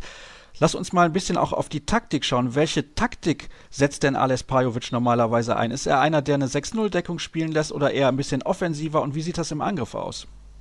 Ja, also die Grundformation wird eine 6-0-Deckung sein, mit ja, robuster, aggressive 6-0-Deckung mit einem guten Deuter dahinter. Er wird natürlich eine zweite Abwehrformation vorbereitet haben. Ich gehe von einer 5-1-Deckung aus. Aber Fakt ist auch, dass wir einfach Spieler haben, die sicherlich eine 6-0-Deckung spielen können. Das werden wir auch brauchen. Im internationalen Handball ist es dann oft schwierig, über längere Zeit auch wirklich offensiv, sei es mit 3-2-1 oder was anderem zu spielen. Für kurze Phasen sicherlich auch, aber unsere 6-0-Deckung muss stehen und darauf wird auch Bajovic vertrauen. Gut, dann gucken wir jetzt auf die anderen Mannschaften. Die Tschechische Republik Mazedonien und die Ukraine sind mit dabei. Du hast es eben als nicht allzu schwer eingeschätzt. Das glaube ich auch. Platz 1 ist möglich, aber auch Platz 4 ist möglich. Kommen wir mal zunächst zu den Tschechen. Das ist eine Mannschaft, die eurer Mannschaft sehr ähnlich ist, finde ich. Auch sehr breit aufgestellt. Vielleicht jetzt nicht mit den absoluten Hochkarätern, aber muss man auf jeden Fall ernst nehmen. Ja, also die Tschechen haben ja 2018 mit dem sechsten Platz für eine sehr, sehr positive Überraschung gesorgt. Ihnen ist viel zuzutrauen, aber sie haben ein bisschen vielleicht ein ähnliches Problem wie eben diese Nationen im Mittelfeld, dass es ab und zu eben an der Konstanz scheitert. Ja. Und wir haben gute Erinnerungen an die Tschechen. 2014 bei der Europameisterschaft war Tschechien auch unser Auftaktgegner. Das Spiel damals auch mit Philipp Wichel Spieler, mit Peter Stochel, also alle, die man noch kennt. Damals konnten wir mit zehn Toren überraschen und gewinnen. Das heißt, grundsätzlich haben wir gute Erinnerungen, aber es hängt auch wirklich davon ab, was für einen Tag Tschechien erwischt. Ja. An einem guten Tag können wir sie sicherlich besiegen. Von der Papierform her sehe ich sie leicht favorisiert. Vielleicht kann das der Heimvorteil wettmachen. Ja, Heimvorteil bedeutet aber auch nicht nur Euphorie, sondern auch ein bisschen Druck. Druck definitiv, aber das sind die Spieler mittlerweile gewohnt. Ja, also wir haben viele Länderspiele für ausverkauft im Haus hier in Österreich, auch wo 6.000, 7.000 Zuschauer in die Halle kommen in Wien. Viele Spieler spielen in der deutschen Bundesliga. Also ich glaube, die Spieler sind so weit, dass die Druck eben als Rückenwind nehmen können und dass es begeistern kann und dass sie sich da nicht einschüchtern lassen können. Also sind ja keine Anfänger am Werk, zum Glück. Trainerduo der Tschechen sind übrigens Daniel Kubesch und Jan Philipp, auch noch bekannt aus der Bundesliga und einige Akteure vom Bergischen HC sind mit dabei, unter anderem Tomasz Babak, ich glaube der amtierende Handballer des Jahres in Tschechien und im Tor Tomasz Mirkwa und Martin Galia, auf jeden Fall ein sehr, sehr solides Duo und wie angedeutet in der Breite eine starke Mannschaft. Kommen wir zur nächsten Truppe und die lebt eigentlich von einem Star, nämlich Kirill Lazarov, das sind die Mazedonier. Ja, ich weiß nicht, wie du das siehst, aber deckt man gegen die dann immer Lazarov kurz, damit der nichts macht? Machen kann. Sie spielen dann oft 7 gegen 6 und nutzen das sehr, sehr clever aus. Ja, Fakt ist, Kirill Azarov muss man in den Griff bekommen. Wir hatten viele, viele Duelle gegen Mazedonien, viele auch leider knapp verloren. Ist eine Mannschaft, die wir schlagen können. Wird wohl schwierig sein, rein mit der 6-0-Deckung gegen Mazedonien zu bestehen. Oftmals dann auch eben eine 5-1-Deckung versetzt, vielleicht auch Lazarov. Aber es ist schwierig, weil, wie du sagst, auch alle anderen Spiele, Aufbauspiele sind sehr, sehr 1-1 stark, robust. Das heißt, die Räume werden größer. Also man muss schon mit ein paar Toren mit Lazarov rechnen, beziehungsweise diese auch in Kauf nehmen und trotzdem einfach eine gute Torhüter- und Deckungsleistung gegen den Mazedonier stellen, damit wir auch leichte Tore schießen können. Also ich sehe das Spiel sicherlich so auch als Schlüsselspiel, weil es ja um den ersten oder zweiten Platz geht und gegen Tschechien, Mazedonien, das wahrscheinlich so die ein, zwei leicht favorisierten Teams in unserer Gruppe sind. Aber wie gesagt, Österreich sehe ich da nicht viel dahinter und vor allem der Heimvorteil soll das wieder wettmachen. Jetzt ist es so, ich schätze die Mazedonier als körperlich überlegen ein gegenüber eurer Mannschaft, aber ihr seid vielleicht ein bisschen schneller? Ja, wir sind schneller. Ähm, unsere Mannschaft ist dann stark, wenn dieser bekannte Lauf kommt. Und wir tun uns oft leichter gegen körperlich starke Gegner, wo man einfach in den Kampf gehen kann. Ja. War in den letzten Jahren oft so der Fall, dass wir uns gegen technisch, taktisch gut ausgebildete Mannschaften ein bisschen schwerer getan haben, als gegen, sag ich jetzt mal, Prügel, auf die man hinhauen kann und wo man einfach auch über den Kampf das Spiel gewinnen kann. Also da sehe ich jetzt keine großen Nachteile für uns. So, und dann sprechen wir jetzt noch über die Ukraine. Du bist ja mein Experte, Conny. Erzähl mir mal ein bisschen was. Das ist eine Mannschaft der Unbekannten. Ja, die Unbekannte ist immer so auch der, der gefährliche Faktor, sage ich jetzt mal. Viele Spieler aus Saporosche, Champions League Erfahrung, sind international Vergleiche gewohnt, haben keine Topstars oder keine großen Topstars, aber sie sind sehr stark im Kollektiv. Klassische russische Schule mit sehr vielen Stoßbewegungen, sehr geduldiges Spiel, aber trotzdem hoffe ich, dass wir mittlerweile auch Spieler haben, die sogar vielleicht ein bisschen mehr Erfahrung haben, die einfach gegen Saporosche bestehen können. Wichtig wird sein, dass man diese Mannschaft nicht unterschätzt. Bajovic wird sicher alle taktischen Spielzüge vorbereiten aber definitiv ein Gegner, den man schlagen muss, wenn man in der Hauptrunde einziehen will. Also das ist ganz klar. Jetzt hast du gerade auch schon gesagt, gegen Saporosche, es fühlt sich ja ein bisschen so an, die sind enorm eingespielt. Sind enorm eingespielt, waren jetzt zehn Jahre auch nicht bei der EM dabei, also seit zehn Jahren wieder mal dabei. Zeigt ja auch, dass die nie wirklich den großen Sprung geschafft haben. Also völlig klar, auch von der Papierform eine, eine Mannschaft, die vergleichbar mit Österreich ist, aber an guten Tagen eben eine Mannschaft, die wir schlagen können. Ja, das haben wir in den letzten Jahren oft gezeigt, dass das so Mannschaften auf Augenhöhe sind, egal ob Ukraine, Weißrussland, Mazedonien, Tschechien. Das sind ja alles Teams, die wir schon besiegt haben und leider eben auch verloren haben. Aber Saporosche, Saporosche sage ich schon, Ukraine, schätze ich wahrscheinlich mit einem kleinen Unterschied, aber doch als eher etwas schwächeren Gegner im Vergleich zu Mazedonien und Tschechien ein. Mein Tipp ist, Mazedonien gewinnt die Gruppe. Ich glaube, da werden nämlich auch einige Fans rüberkommen. Es wird sich abspielen zwischen euch und der Tschechischen Republik, wer Zweiter wird und Ukraine dann auf Platz 4. Kannst du mir da einigermaßen zustimmen? Klar, die Gruppe ist natürlich komplett offen, kann alles passieren. Ja, also kann ich zustimmen. Mit Österreich auf Platz 2 könnte ich gut leben. Es hängt auch ein bisschen von den Tschechen ab. Also den Tschechen traue ich auch wirklich zu, dass die da auf Platz 1 die Gruppe beenden, aber eben auch auf Platz 4, weil die schon noch ein bisschen so die Unkonstante sind. Ja. In Topform können die alle schlagen, aber wenn es mal nicht läuft, dann haben die mal wirklich schlechte Ergebnisse gehabt. Aber es kann schon durchaus sein, dass Mazedonien den ersten Platz macht und dahinter eben Tschechien, Österreich, Ukraine um Platz 2 kämpft und natürlich hoffe ich, dass wir die Nase vorn haben werden. Jetzt kommen wir natürlich abschließend zu den finalen allgemeinen Tipps. Erstmal, was glaubst du, was ist möglich für die deutsche Mannschaft, die von Ausfällen geplagt ist auf ganz, ganz wichtigen Positionen und wer wird am Ende Europameister werden? Ja, die Deutschen hat es bitter erwischt, aber gerade die Deutschen haben gezeigt, dass sie in den letzten Jahren Verletzungen ganz gut kompensiert haben. Aber sie haben einen unglaublich breiten Kader aus meiner Sicht. Also egal, wer da ausgefallen ist, es rückt immer ein guter Spieler nach. Deutschland ist immer ein Kandidat fürs Halbfinale. Auch jetzt, trotz Verletzungen, glaube ich, dass sie das Halbfinale erreichen können oder auch werden. Gespannt bin ich auf die anderen quasi Ausrichter, Norwegen und Schweden, ob sie auch diese Euphorie, diesen Heimvorteil nutzen werden können. Ansonsten natürlich Dänemark als ganz, ganz großer Favorit. Frankreich dahinter. Spanien vielleicht etwas abgeschlagen, aber zählt natürlich auch zum großen Favoritenkreis. Aber ich tippe fast auf ein Wiederholungsfinale von der letzten WM, Dänemark gegen Norwegen. Sehr gut. Das werden wahrscheinlich viele tun. Wir haben noch ein bisschen was zu besprechen in der heutigen Sendung. Conny, hat mir sehr viel Spaß gemacht. Ich freue mich dann auch, wenn wir uns persönlich kennenlernen während des Turniers dann in der Hauptrunde. Hoffentlich mit der österreichischen Mannschaft. Ist doch immer schön, wenn der Gastgeber ein bisschen länger mit dabei ist. Nächste Pause in der heutigen großen Vorschau auf die EM 2020. Gleich sind wir zurück.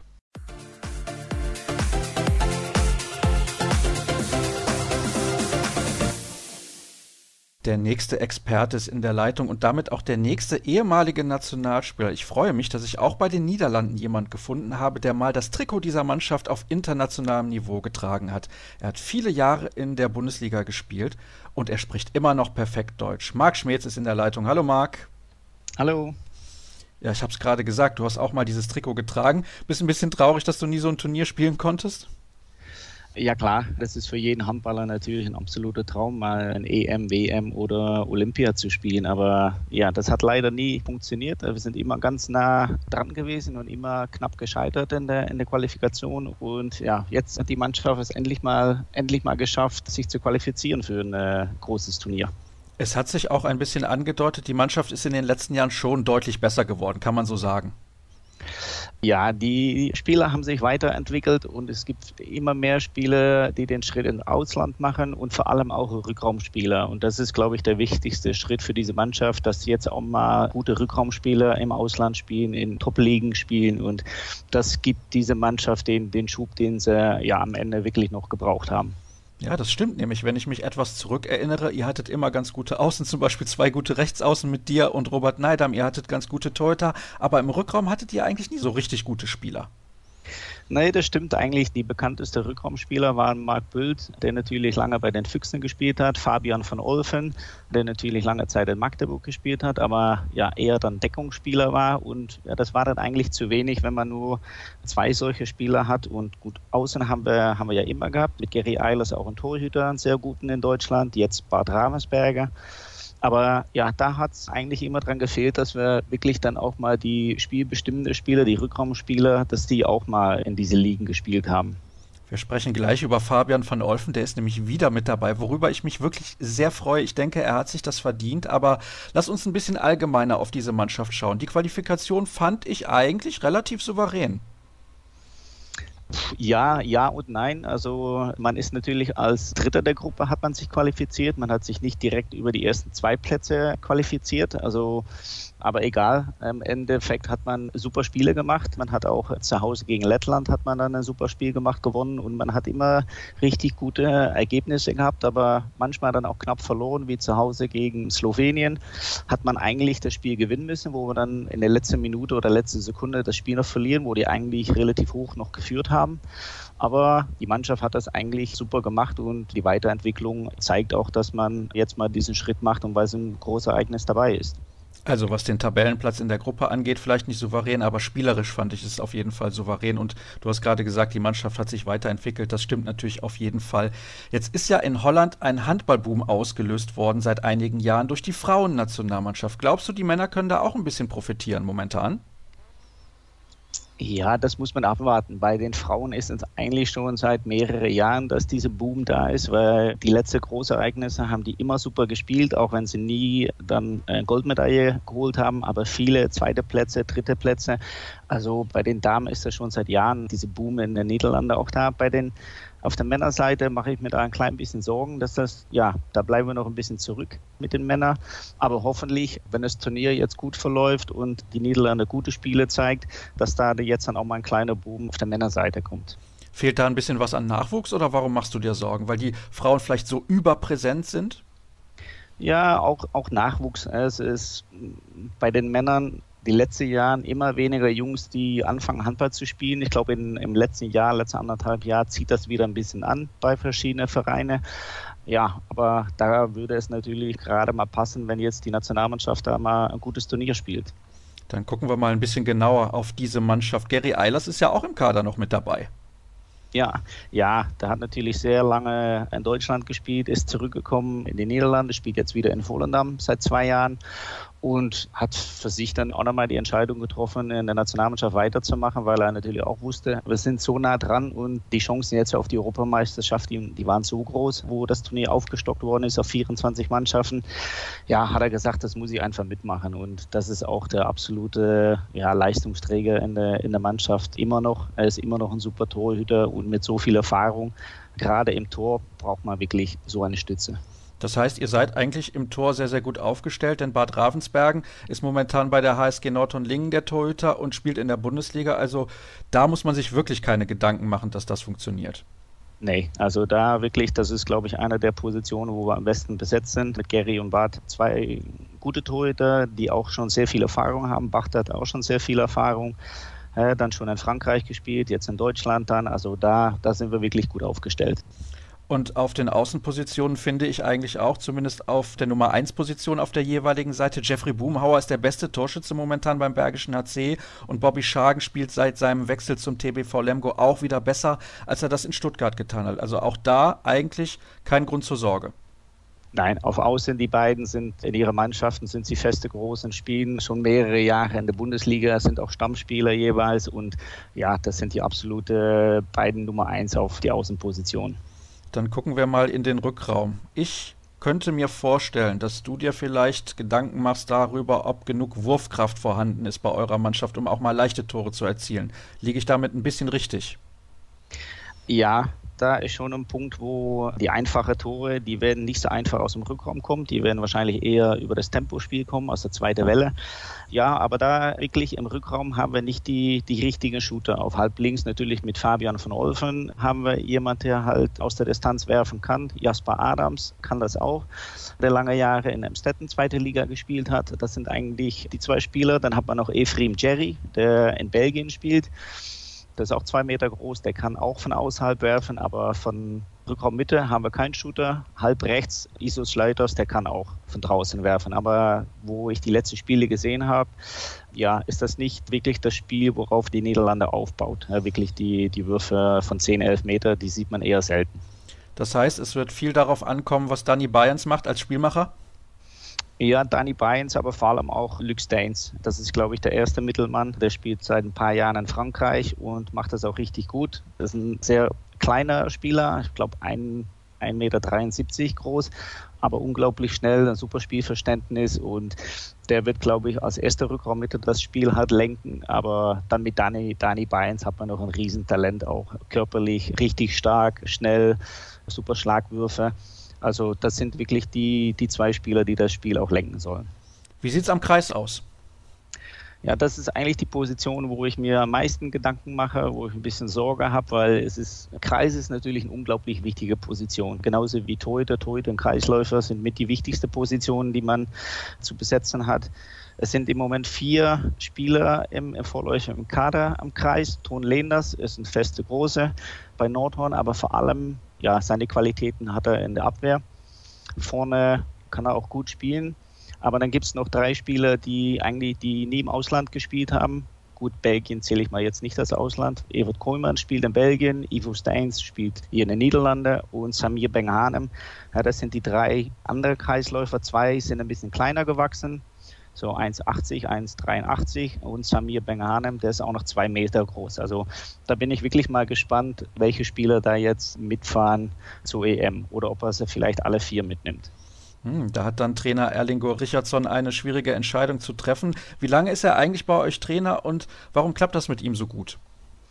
Ich glaube, der ist jetzt seit zwei Jahren ist er da und ja, das klappt gut, weil die Mannschaft ist unglaublich hungrig. Die sehen sich nach Erfolg, nach diesem Großereignis, weil die Mannschaft spielt auch in dieser Besetzung schon seit fünf, sechs, sieben, acht Jahren zusammen. Es gibt schon Spieler, die spielen seit acht, neun, zehn Jahren in dieser Mannschaft und immer diesen Weg gegangen, wo wir immer knapp dran waren. Und da ist es für einen Trainer ja leicht in, in, so eine Mannschaft zu kommen, die absolut brennt. Und da ist es gut, dass immer mehr Spieler in Deutschland spielen, in Frankreich spielen, Isis Schleiter spielt in Polen, dass die wirklich auch zur Nationalmannschaft kommen, um Erfolg zu haben. Und da ist es für einen Trainer unglaublich leicht, weil man hat ja keine andere Sachen, die man beachten muss, äh, voll auf das Spiel konzentrieren und auf das Spiel, was man spielen möchte. Und ja, das klappt im Moment ganz gut. Deswegen haben die auch die Qualifikation geschafft. Ich habe jetzt eben schon gesagt, ich freue mich sehr, dass jemand wie Fabian van Olfen mit dabei ist bei der Europameisterschaft. Er hat ein paar Jahre nicht gespielt für die Nationalmannschaft und ich weiß aber, beziehungsweise wir alle wissen das eigentlich, dass er sehr viel getan hat für den niederländischen Handball in all den Jahren, in denen er in der Bundesliga gespielt hat. Das ist ja ganz klar, weil er ist ja auch so ein bisschen Repräsentant gewesen für euren Handball. Aber er hat mir vor gut ja, anderthalb Jahren gesagt, oder Ende 2018 muss es gewesen sein, hier bei uns im Interview der Woche, eigentlich will er nicht mehr in der Nationalmannschaft spielen, weil er dann denjenigen denjenigen den Platz wegnimmt, die die Qualifikation geschafft haben. Wie siehst du das? Ja, das ist natürlich eine schwierige, schwierige Frage. Fabian hat natürlich sehr lange Nationalmannschaft gespielt, dann hat er sich mehrere Jahre zurückgezogen aus der Nationalmannschaft, ist dann wieder zurückgekommen, hat einen großen Stellenwert und unglaublich wichtiger Spieler und auch einer, der den niederländischen Handball geprägt hat in den letzten Jahren. Und ich finde es absolut richtig, dass er auch mitfährt. Man muss ihm nur seine Rolle ganz, ganz klar machen, ja, welche Rolle er in die Mannschaft hat, auch die jungen Spieler zu führen, nicht unbedingt 60 Minuten spielen zu müssen, aber ich glaube, er ist unglaublich wichtig für, für die Mannschaft, was er alles erzählen kann, wie man solche Spiele spielt, weil er mit seiner Erfahrung ist er immer noch einer der besten Abwehrspieler, ist er sowieso noch und er kann die Mannschaft weiterhelfen. Und da sage ich auch, wenn er diese Rolle auch so ausüben kann, also ich kann mir auch vorstellen, dass Fabian noch auch länger bei der Nationalmannschaft noch bleibt, nicht vielleicht unbedingt als Spieler, aber als vielleicht Spieler, Co-Trainer würde ich da auch eine Funktion sehen für ihn. Deswegen ist es, glaube ich, ganz wichtig, dass er, dass er jetzt mitfährt und ja, dass er dann vielleicht ein jüngerer Spieler den Platz wegnimmt, ist halt so. Aber diese Erfahrung wird die Mannschaft brauchen. Und er kann natürlich dann auch jüngere Spieler weiterbringen mit seiner Erfahrung. Das ist ja auch ganz wichtig. Lass uns ein bisschen schauen auf den Gesamtkontext in dieser Gruppe.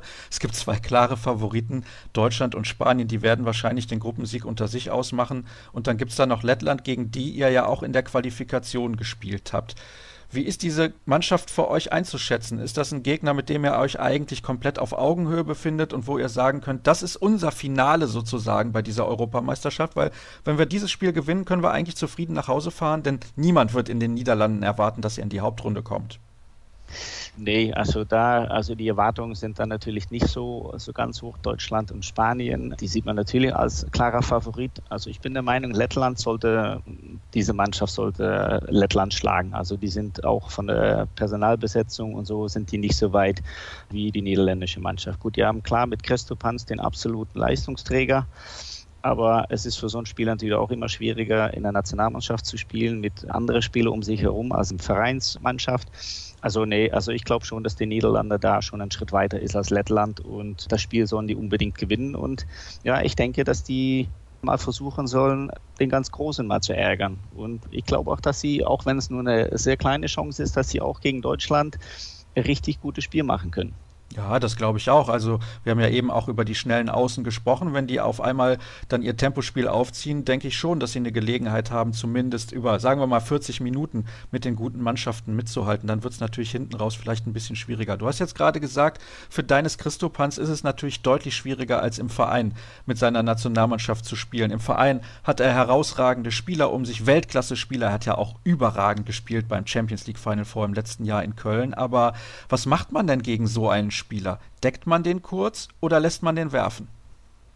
Ja, ich glaube, in so einer Mannschaft sollte man nicht unbedingt zu viel darauf achten, was er macht. Man soll einfach einkalkulieren, dass er seine Tore halt macht. Das kann man eh nicht verhindern, dass er seine vier, fünf Tore auf jeden Fall macht und man soll einfach mal auf die ganze Mannschaft konzentrieren. Nicht, dass man sich zu viel darauf einstellt, auf was, was er macht und dann zu viel Platz für die anderen Spieler lassen, weil die haben natürlich auch ein paar andere gute Spieler. Ich glaube, man sollte das einfach im, im ganzen Verband halt sehen und wirklich dann versuchen, ihm auch seine Besonderheiten da mal ein bisschen wegzunehmen. Aber so richtig große Bedeutung würde ich da nicht auf das Spiel legen. Arthurs Kugis spielt übrigens auch mittlerweile bei WADA, hat vorher gespielt als Torhüter beim TV Großwaldstadt in der dritten Liga. Dann haben wir noch Evas Klesniks, der sollte den deutschen Handballfans ein bisschen was sagen. Mittlerweile unterwegs bei Lit Triebe Germania, auch in der dritten deutschen Liga. Götz Lilienfels spielt beim HSC Coburg, beim Spitzenreiter, glaube ich, also zumindest Top-Team in der zweiten Liga. Ich weiß gar nicht aktuell, wer da Tabellenführer ist, aber ich glaube Coburg. Also das sind auch die Stützen dieser Mannschaft. Eine Mannschaft, wo du sagst, die geschlagen werden muss von euch eurer Truppe und ich glaube auch, dass das passieren wird. Schauen wir auf die anderen beiden Mannschaften, denn ich möchte von dir natürlich auch eine Einschätzung haben zum deutschen Team, aber auch zu den Spaniern. Was glaubst du, was ist drin für die Spanier? Die sind ja Titelverteidiger, aber irgendwie spricht niemand über diese Mannschaft. Alle sprechen über die Skandinavier, über Frankreich, Kroatien und Deutschland. Warum spricht keiner über Spanien? Ja, man hat eigentlich wenig gesehen von Spanien in den letzter Zeit, wenig Freundschaftsspiele, aber also für mich ist es einer der, der wichtigsten Titelfavoriten auch in diesem Turnier. Also die haben eine geniale Mannschaft, super, einer der besten Torhüter auch mit Perez de Vargas da hinten drin. Also die, die, die haben einfach eine Weltklasse-Mannschaft und spielen sehr, ja, unangenehmen Handball auch, super bewegliche, aggressiven Abwehr und so viel, ja, individuelle Klasse haben die in der Mannschaft. Also da glaube ich schon, dass die eine richtig gute Chance auf den Titel haben. Was mir bei den Spaniern gefällt, sie haben, finde ich, in den letzten zwei, drei Jahren diesen Umbruch ein bisschen geschafft. Sie haben das auch forciert, sie haben bewusst ein paar ältere Spieler rausgelassen. Also sie können sich zum Beispiel erlauben, Viktor Thomas nicht zu nominieren. Das ist ja unglaublich eigentlich. Und Alex Duschebaev ist so ein bisschen der junge Star im Rückraum, überragender Spieler. Und dann gibt es natürlich noch diese alten Erfahrungen. Also die Mischung ist sehr gut bei Spanien. Ja, die haben das irgendwie so ein bisschen schleichend durchgeführt, diese Verjüngung. Und ja, man hat gesehen, dass das funktioniert hat. Und die jungen Spieler entwickeln sich, spielen seit Jahren schon in den Top-Ligen, wie zum Beispiel ein Duschebaev, der dann jetzt einer der Topstars ist in der Mannschaft. Und ja, die haben auch so viele gute Spieler. Aber gut, man hört natürlich, man sieht weniger auch von der spanischen Liga. Und die spanischen Spieler, viele spielen dann noch natürlich in Spanien. Und da sieht man dann halt weniger von. Aber die haben eine unglaubliche Qualität. Und diese Qualität werden sie sicherlich auch im Spiel gegen Deutschland zeigen. Das wird wahrscheinlich das Finale sozusagen um den Gruppensieg werden. Kommen wir zur deutschen Mannschaft, über die wir natürlich noch ausführlich gleich im restlichen Verlaufe der Sendung sprechen werden, beziehungsweise gegen Ende. Aber ich würde auch gerne von dir wissen, was überzeugt dich bei der deutschen Mannschaft? Ja, ich habe gestern das Spiel gesehen und ich war eigentlich schon ein bisschen neugierig, wie die Mannschaft jetzt spielen wird waren natürlich unglaublich viele Ausfälle im Rückraum. Ich glaube, die ersten sechs Rückraumspieler fallen ja verletzungsbedingt aus und ja, da ist es natürlich unglaublich schwierig, das in so kurzer Zeit einzuspielen. Aber ich war sehr positiv überrascht, wie die gestern gespielt haben. Natürlich ist es schwierig, am Anfang in das Spiel reinzukommen, weil beide Mannschaften sind fitter. Das ist schwierig, sich abzusetzen. Aber wie die dann auch in der zweiten Halbzeit gespielt haben, da war ich sehr positiv überrascht und die haben das richtig gut gemacht. Vor allem auch die jungen Spieler haben ein super Spiel gemacht. Michalczyk war, fand ich gestern, hat ein richtig gutes Spiel gemacht ja, bei Deutschland, man muss nicht über die Abwehr reden, weil das ist, glaube ich, eine der stärksten Abwehrreihen, die man bei der EM sehen wird, mit Pegler, mit Winczek. Und man hat auch gesehen, dass Golla und Michalczyk zusammen im Mittelblock spielen können. Und dann hat man mit Wolf und mit Yogi Bitter natürlich noch äh, zwei Weltklasse-Torhüter. Also da ist schon einiges, einiges zu erwarten. Und was ich gestern auch gut fand, ist diesen, ja, diesen, diesen Spielwitz, Spielfreude hat man gestern gesehen und das war richtig schön anzusehen. Oh, das sind aber einige Komplimente, muss ich sagen. Ja, man hat schon so ein bisschen so das so ein Gefühl gehabt, wie werden die da rauskommen, aber ich glaube, der Kader ist gut zusammengestellt und die Spieler verstehen sich und man sieht auch, dass die untereinander Spaß haben. Und das ist, glaube ich, ein ganz wichtiges Element. Jetzt hast du gerade dieses Weltklasse-Duo im Tor schon angesprochen. Du hast ja selber gegen Yogi Bitter noch gespielt. Was sagst du zu seinem Comeback? Ja, überragend. Er bringt ja Woche für Woche überragende Leistungen immer noch in der Bundesliga. Und ich glaube, dass es eine richtig gute Entscheidung ist, ihm jetzt als, als Torhüter mitzunehmen, weil ich glaube, dann hat man nicht irgendwie diesen Titanenstreit im Tor, wer da jetzt klar die Nummer eins ist und wer da spielen wird. Ich glaube, Yogi wird sich da super einfügen in der Rolle, die er hat. Die wird er ganz genau kennen und Andreas Wolf unterstützen. Und ich glaube, das wird sehr viel Ruhe geben. Und mit seiner Erfahrung, Weltmeister 2007, so viele Länderspiele, das hat man gestern auch im Spiel gesehen, wo er mal kurz das Tempo rausgenommen hat, die Spieler mal abgeklatscht, die jungen Spieler und Anweisungen gegeben hat. Also ich glaube schon, dass das ganz wichtig ist für Deutschland. Wo siehst du die Schwächen in dieser Mannschaft? Ja, Deutschland wird, glaube ich, die meisten Probleme haben, wenn sie ein Spiel lang keine einfache Tore werfen können und sich im Positionsangriff aufreiben müssen, weil da ist die Zusammenstellung, da ist zu wenig Zeit, um das gut einzuspielen. Ich glaube, da, wenn die Spiele eng werden und das Spitz auf Knopf steht in dem Spiel, dass das ein bisschen das Problem sein kann. So, jetzt kommen wir dann abschließend im Prinzip zu einer Bewertung der Gruppe insgesamt.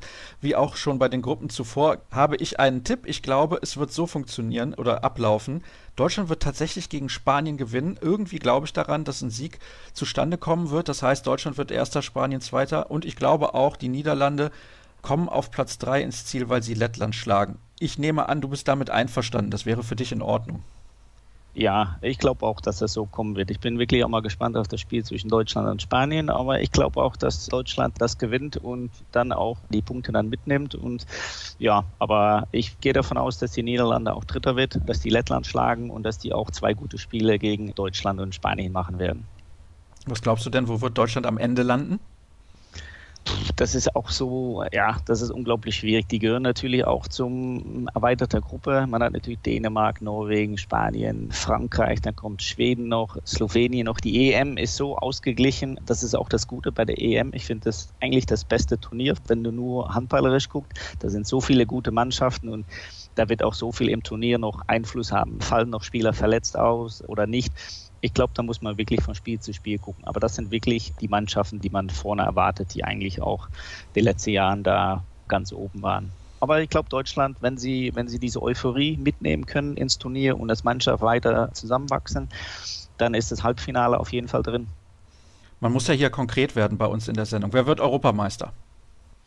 Europameister wird äh, Spanien. Oh, das ist aber interessant dafür, dass sie in der Vorrunde gegen Deutschland verlieren. Aber gut, kann natürlich sein, dass sie dann trotzdem noch den Einzug ins Halbfinale schaffen. Marc, ich habe am Anfang gar nicht erklärt, was du momentan noch machst. Wie ist deine Verbindung zum Handball? Im Moment mache ich in dieser Saison mache ich nichts, bin ich vereinslos. War ja sieben Jahre lang hier in Holland dann als Trainer tätig und ich werde ab nächster Saison werde ich bei den SKSH Dragons in der dritten Liga werde ich das Traineramt übernehmen. Und dann sehen wir dich in Deutschland wieder. Das ist Schalksmühle für alle, die nicht wissen, was diese Vereinsabkürzung bedeutet. Und die spielen in der dritten Liga Nordwest momentan zumindest noch. Aber gehören da zu den besseren Mannschaften. Vielen Dank, Marc, dass du mit dabei gewesen bist. Nächste Pause hier bei Kreisab. Gleich geht's in die Gruppe D.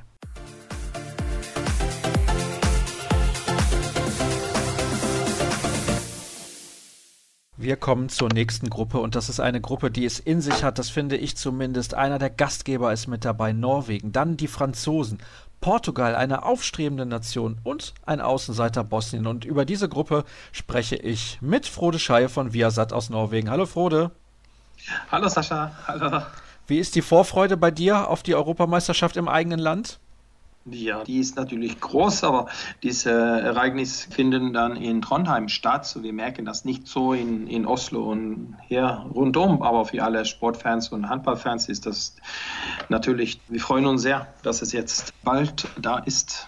Und es werden gleich zwei Gruppen ausgetragen in Trondheim, unter anderem ja auch die deutsche Mannschaft dort in der Vorrunde zu Hause für ein paar Tage mit den Spielen gegen Spanien, die Niederlande und Lettland. Aber ich habe es ja gesagt, wir sprechen über die norwegische Gruppe und natürlich über die norwegische Mannschaft. Lass uns zunächst mal darüber sprechen, wie es Bjarte Mühlhor geht. Wie geht es ihm denn? Was ich gehört habe, geht es ihm gut. Er hat viel von seinem Darm dann weggeschnitten. Aber unter die Gegenstände läuft das ganz okay bei ihm. Habe ich gehört auf jeden Fall. Und das ist natürlich etwas Positives. Wir wünschen ihm von dieser Stelle nochmal gute Besserung. Es ist sehr, sehr schade, dass er beim Turnier im eigenen Land nicht mit dabei sein kann, aber ihr habt trotzdem noch eine sehr, sehr gute Mannschaft. Ja, die Mannschaft ist gut und besonders sind die lange zusammen und haben eigentlich ganz wenig Verletzungen gehabt über die letzten paar drei Jahre. So, ich finde, die Mannschaft ist ganz konstant, aber Beate ist eine Leitungsfigur. Klar, auch in Abwehr denke ich, dass mit Gulleru und Peter Överby, dass die gut drauf sind, aber ich bin gespannt, wie die außerhalb des Feldes ohne dann Beate da als eine Leiter sich umgehen mit das Rück und ja alle Spiele. Das bin ich eigentlich am meisten gespannt drüber. Aber die Mannschaft rund um Sargussen ist natürlich bärenstark. Wie sind denn die Erwartungen in Norwegen? Soll es nur der Titel sein? Darf es nur der Titel sein? Muss es vielleicht sogar der Titel sein? Nein, das denke ich nicht. Aber die Jungs selber haben, sind drauf und haben gesagt, wir wollen Gold haben. Natürlich, die sind Vize-Weltmeister in Januar in Dänemark, Deutschland letztes Jahr. Und ja klar, die Erwartungen sind natürlich hoch. Aber der Rück auf die Männer ist nicht wie das Rück, wie die Frauen da immer haben, weil die haben ja da, weißt du noch, die haben immer Gold gewonnen. Und das Rück für die Frauen ist trotzdem größer als für die Männer. Aber ich denke, die willen gewinnen und die Chance ist natürlich da, aber es wird schwer. Es wird auf jeden Fall schwer, weil ihr in der schweren Turnierhälfte seid. Da sind noch andere sehr, sehr gute Mannschaften, natürlich auch die Franzosen direkt in eurer Gruppe, aber wir wollen noch ein bisschen bei der Mannschaft selber bleiben. Warum ist diese Mannschaft so gut? Ja, wie gesagt, die sind lange zusammen gewesen. Jetzt haben wir Spieler nicht nur in die dänische Liga mehr oder schwedische, jetzt spielen die für die Spitzenmannschaften in Deutschland und in Frankreich. Ich denke, wir sind gut besetzt auf alle Positionen. Die Breite vielleicht im Rückraum, nicht auf Rückraum rechts, wo Deutschland Probleme haben. Da sind wir sehr stark. Da haben wir viele gute. Aber hinter Sagusen und hinter Johannessen gibt es so einige und Sullivan gibt es so einige Fragezeichen. Aber die Mannschaft ist konstant, die sind lange zusammen gewesen, die, die spielen eine ja, schnellen Handball, Philosophie kennen alle. Und wie gesagt, man hat da eine Weltspitze-Spieler wie Sagunsten. Und das ist wie Karabatic in Frankreich oder, oder Mikkel Hansen in Dänemark. Das muss man jetzt auch haben. Und das, das hat Norwegen. Absolut. Also ich finde den Kader wirklich sensationell. Wenn jetzt Beate Mührhol noch mit dabei wäre, dann wäre der Kader eigentlich fantastisch. Das ist vielleicht so das einzige Fragezeichen. Was macht ihr auf dieser Position am Kreis in der Offensive? Ja, ich habe gesagt, außerhalb des Feldes, sie sollte auch auf in Angriff, weil Beate ist sehr beweglich, die anderen sind mehr so statisch, große, gute Kreisläufer, aber mehr Abwehrspezialisten, dann Angriffsspezialisten. Und man wird es merken in die Gegenstoßphase für Norwegen, also die laufen so schnell, drückt ganze Zeit und ohne Beate, ja, und er ich glaube, im letzten Weltmeisterschaft hat er mehr als doppelt als die andere Kreislauf auf Tore gemacht und wird den Angriff natürlich schwer zu ersetzen. Da mussten die vielleicht ein bisschen anders spielen. Das wird man merken, denke ich. Ist das das größte Problem rein sportlich jetzt von Christian Berge? Ja, denke ich. Gut, nun haben die ein paar Wochen das gewusst. Die haben jetzt einen guten Turnier gehabt in Frankreich, wo die gegen Dänemark, gegen Frankreich gespielt haben und Serbien. Und dann hat er ein bisschen probiert. Man sieht, das Abwehr steht gut. Aber wie gesagt, Gegenstoß und Angriff wird man Beate merken. Ich denke, das wird das eine Problem, das die vielleicht bekommen können. Das zweite ist, die sind sehr, sehr abhängig von Sagus. Haben wir gesehen, ist das Spiel gegen Frankreich. Da hat er sieben Tore von elf Würfe und da klar, da, nein, ich meine gegen Dänemark, sorry. Und da meine ich, da, das werden die vielleicht merken, dass zu sehr abhängig von Sagus ist. Ich hoffe, dass die anderen Spieler herausspringen und ein bisschen mehr von Verantwortung nehmen können. Das wird wichtig für Norwegen, glaube ich. Und ist immer eine Fragezeichen hinter die Torhütern auch. Die waren nicht so gut drauf in die letzten Meisterschaften. Man braucht super Torhüterqualitäten, wann es um Gold gespielt werden. Und da bin ich ein bisschen unsicher auch. Oh, ich höre bei dir ein bisschen Skepsis. Torbjörn Bergerud ist aber eigentlich ein sehr, sehr guter Torhüter. Bin aber auch der Meinung, dass er bei der WM in Deutschland nicht so herausragend gut gespielt hat. Wird neben ihm denn Espen Christensen im Kader sein oder für wen hat sich Christian Berge entschieden? Nein, ich hoffe, es wird Christian Severos. Die letzte Entscheidung ist nicht gekommen oder nicht gefallen. Ich hoffe, es wird Severos, aber Espen ist eine gute zweite Torhüter. Severos und Bergo sind mehr gleich als Typen und da ist vielleicht die Kombination mit Bergo und Christensen eine bessere Lösung, weil man bekommt zwei sehr verschiedene Torhüter. Aber Severos wird ein Mann für die Zukunft und ich hoffe, dass er schon die Chance bekommt. Der spielt aktuell bei Aalborg in Dänemark. Wer ihn nicht kennt, der kann sich da gerne mal ein bisschen genauer drüber informieren. Noch ein sehr, sehr junger Kerl, 96er Jahrgang und wahrscheinlich auch zusammen mit Bergerud dann die Zukunft im norwegischen Tor. Jetzt haben wir über die Mannschaft gesprochen, über die Erwartungen, über den Druck. Wie groß ist denn die Euphorie auch? Vorfreude hast du ja eben schon gesagt. Ist die Halle schon quasi ausverkauft? Wie muss man sich das im Moment vorstellen? Ja, also für die norwegischen Spiele ist auch ausverkauft. Da wird es schwer, Karten zu bekommen. Ich bin mehr gespannt auf die deutsche Gruppe. Wir wissen, dass die Halbfinale, Finalen ist ausverkauft auch, aber es ist nicht so eine Heimmeisterschaft wie 2008. Ne, wann wir EM auch hatten in Norwegen. Da waren wir nur in Norwegen, da waren die in Drammen, Stavanger und Lillehammer. Jetzt haben die nur die, die erste Zeit in Norwegen. Klar, das ist wichtig. Besonders das zweite Spiel gegen Frankreich. Ne? Die zwei Punkte könnte alles entschieden, denke ich. Ja, das ist in der Tat so, da sprechen wir gleich natürlich drüber. Es ist eine Gruppe mit zwei klaren Favoriten und mit zwei Außenseitern, wobei Portugal, lass uns da mal anfangen, das ist eine Mannschaft, die in den letzten Jahren immer besser geworden ist. Also die darf man nicht unterschätzen, das ist kein Sieg, den man mal eben so einplanen kann, finde ich. Ja, die spielen auch schön Handball. Die haben einige Spieler, die eingebürgert sind. Die äh, haben eine Liga, die sich verstärkt haben. Die wird jetzt so quasi wie Österreich oder Schweiz früher waren. Also Spieler, die fertig in Deutschland oder waren und wollte einige Jahre dranhängen. Große Stars, die sind da gegangen. Jetzt gehen die einige nach Portugal, wie René Hansen und jetzt auch Marco Wuyin. Die haben viele gute Mannschaften mit Benfica, Porto, Sporting Lissabon, die gut in die Europapokal gespielt haben. Und die haben tolle Ergebnisse erreicht mit seinen Juniorenmannschaften. Da war das auch ein Silber, glaube ich, letztes Jahr. Kommt einige, also feurige, wahnsinnig gute Spieler. Die haben da einige, die spielen in die Champions League für gute andere Mannschaften. So, ich denke, Portugal kommt langsam als Handballnation. Kann Portugal, Frankreich und Norwegen Angst machen? Ja, die können es unangenehm machen.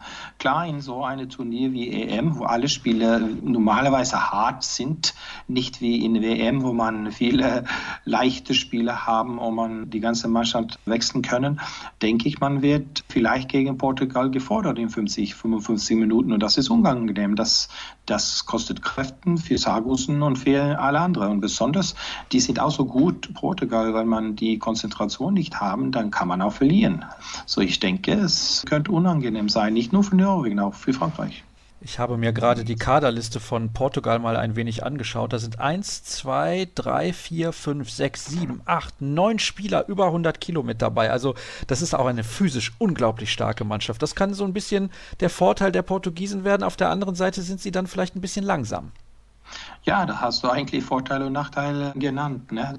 Nachteil für die gegen Norwegen und Norwegen, die, also die laufen überall ganze Zeit, wollen ganz schnell ausschließen auf Tor. Das ist manchmal gut, manchmal nicht so gut. Manchmal ist vielleicht ein bisschen Disziplin ruhiger, spielen die bessere Lösung.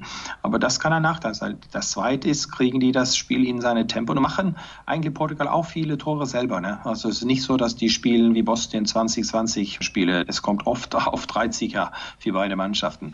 Aber die sind stark in Abwehr, große, kräftige Leute, die schieben die Beine, viel Einsatz, wieder dabei in eine große Championship ja, kann natürlich ein Vorteil für Portugal sein, nicht zu verlieren und richtig prügeln in die Abwehr.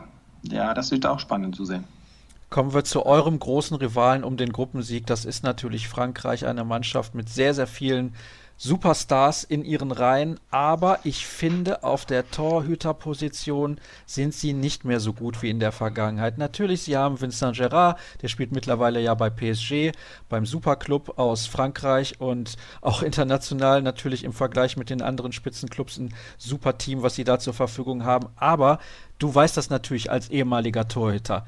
Glaubst du, er ist wirklich so überragend gut? Ich finde, er ist ein guter Torhüter, aber meiner Meinung nach die WM 2017 im eigenen Land war sein kompletter Höhepunkt. Davor fand ich ihn nicht so gut und danach fand ich ihn auch nicht so gut. Ja, ich gebe dir völlig recht. Ich finde, er ist nicht gut genug, eigentlich diese Erbe von TDR Umeira zu übernehmen. Er hat seinen Glückgriff gehabt. Natürlich, er stand hinter einer wahnsinnige Abwehr mit Frankreich. Die haben super Handball gespielt. Daheim in 2017, wann die Gold gewonnen haben. Er war auch in All-Star. Das war sein Höhepunkt. Er hat nicht so gut gespielt für Montpellier, finde ich. Ich habe viele Spiele von Montpellier kommentiert in Champions League. Ich habe ihn nicht so gut gesehen, auch in PSG. Ich glaube, die haben ein Problem oder könnte ein Problem auf die Torhüterposition haben. Und es kommt eigentlich kein anderer, also so in die quasi 20 bis 30 Jahre alt Torhüter, der wäre natürlich da gewesen. Die hatten diese Julian Meyer, er ist so in die Großkarte gewesen, aber da fehlt eine, eine riesen Torhüter-Talent, finde ich. Vielleicht kommt es einige jüngere Torhüter, so 20 bis 16, die ich nicht so genau kenne, aber das kann ein Problem für, für Frankreich sein.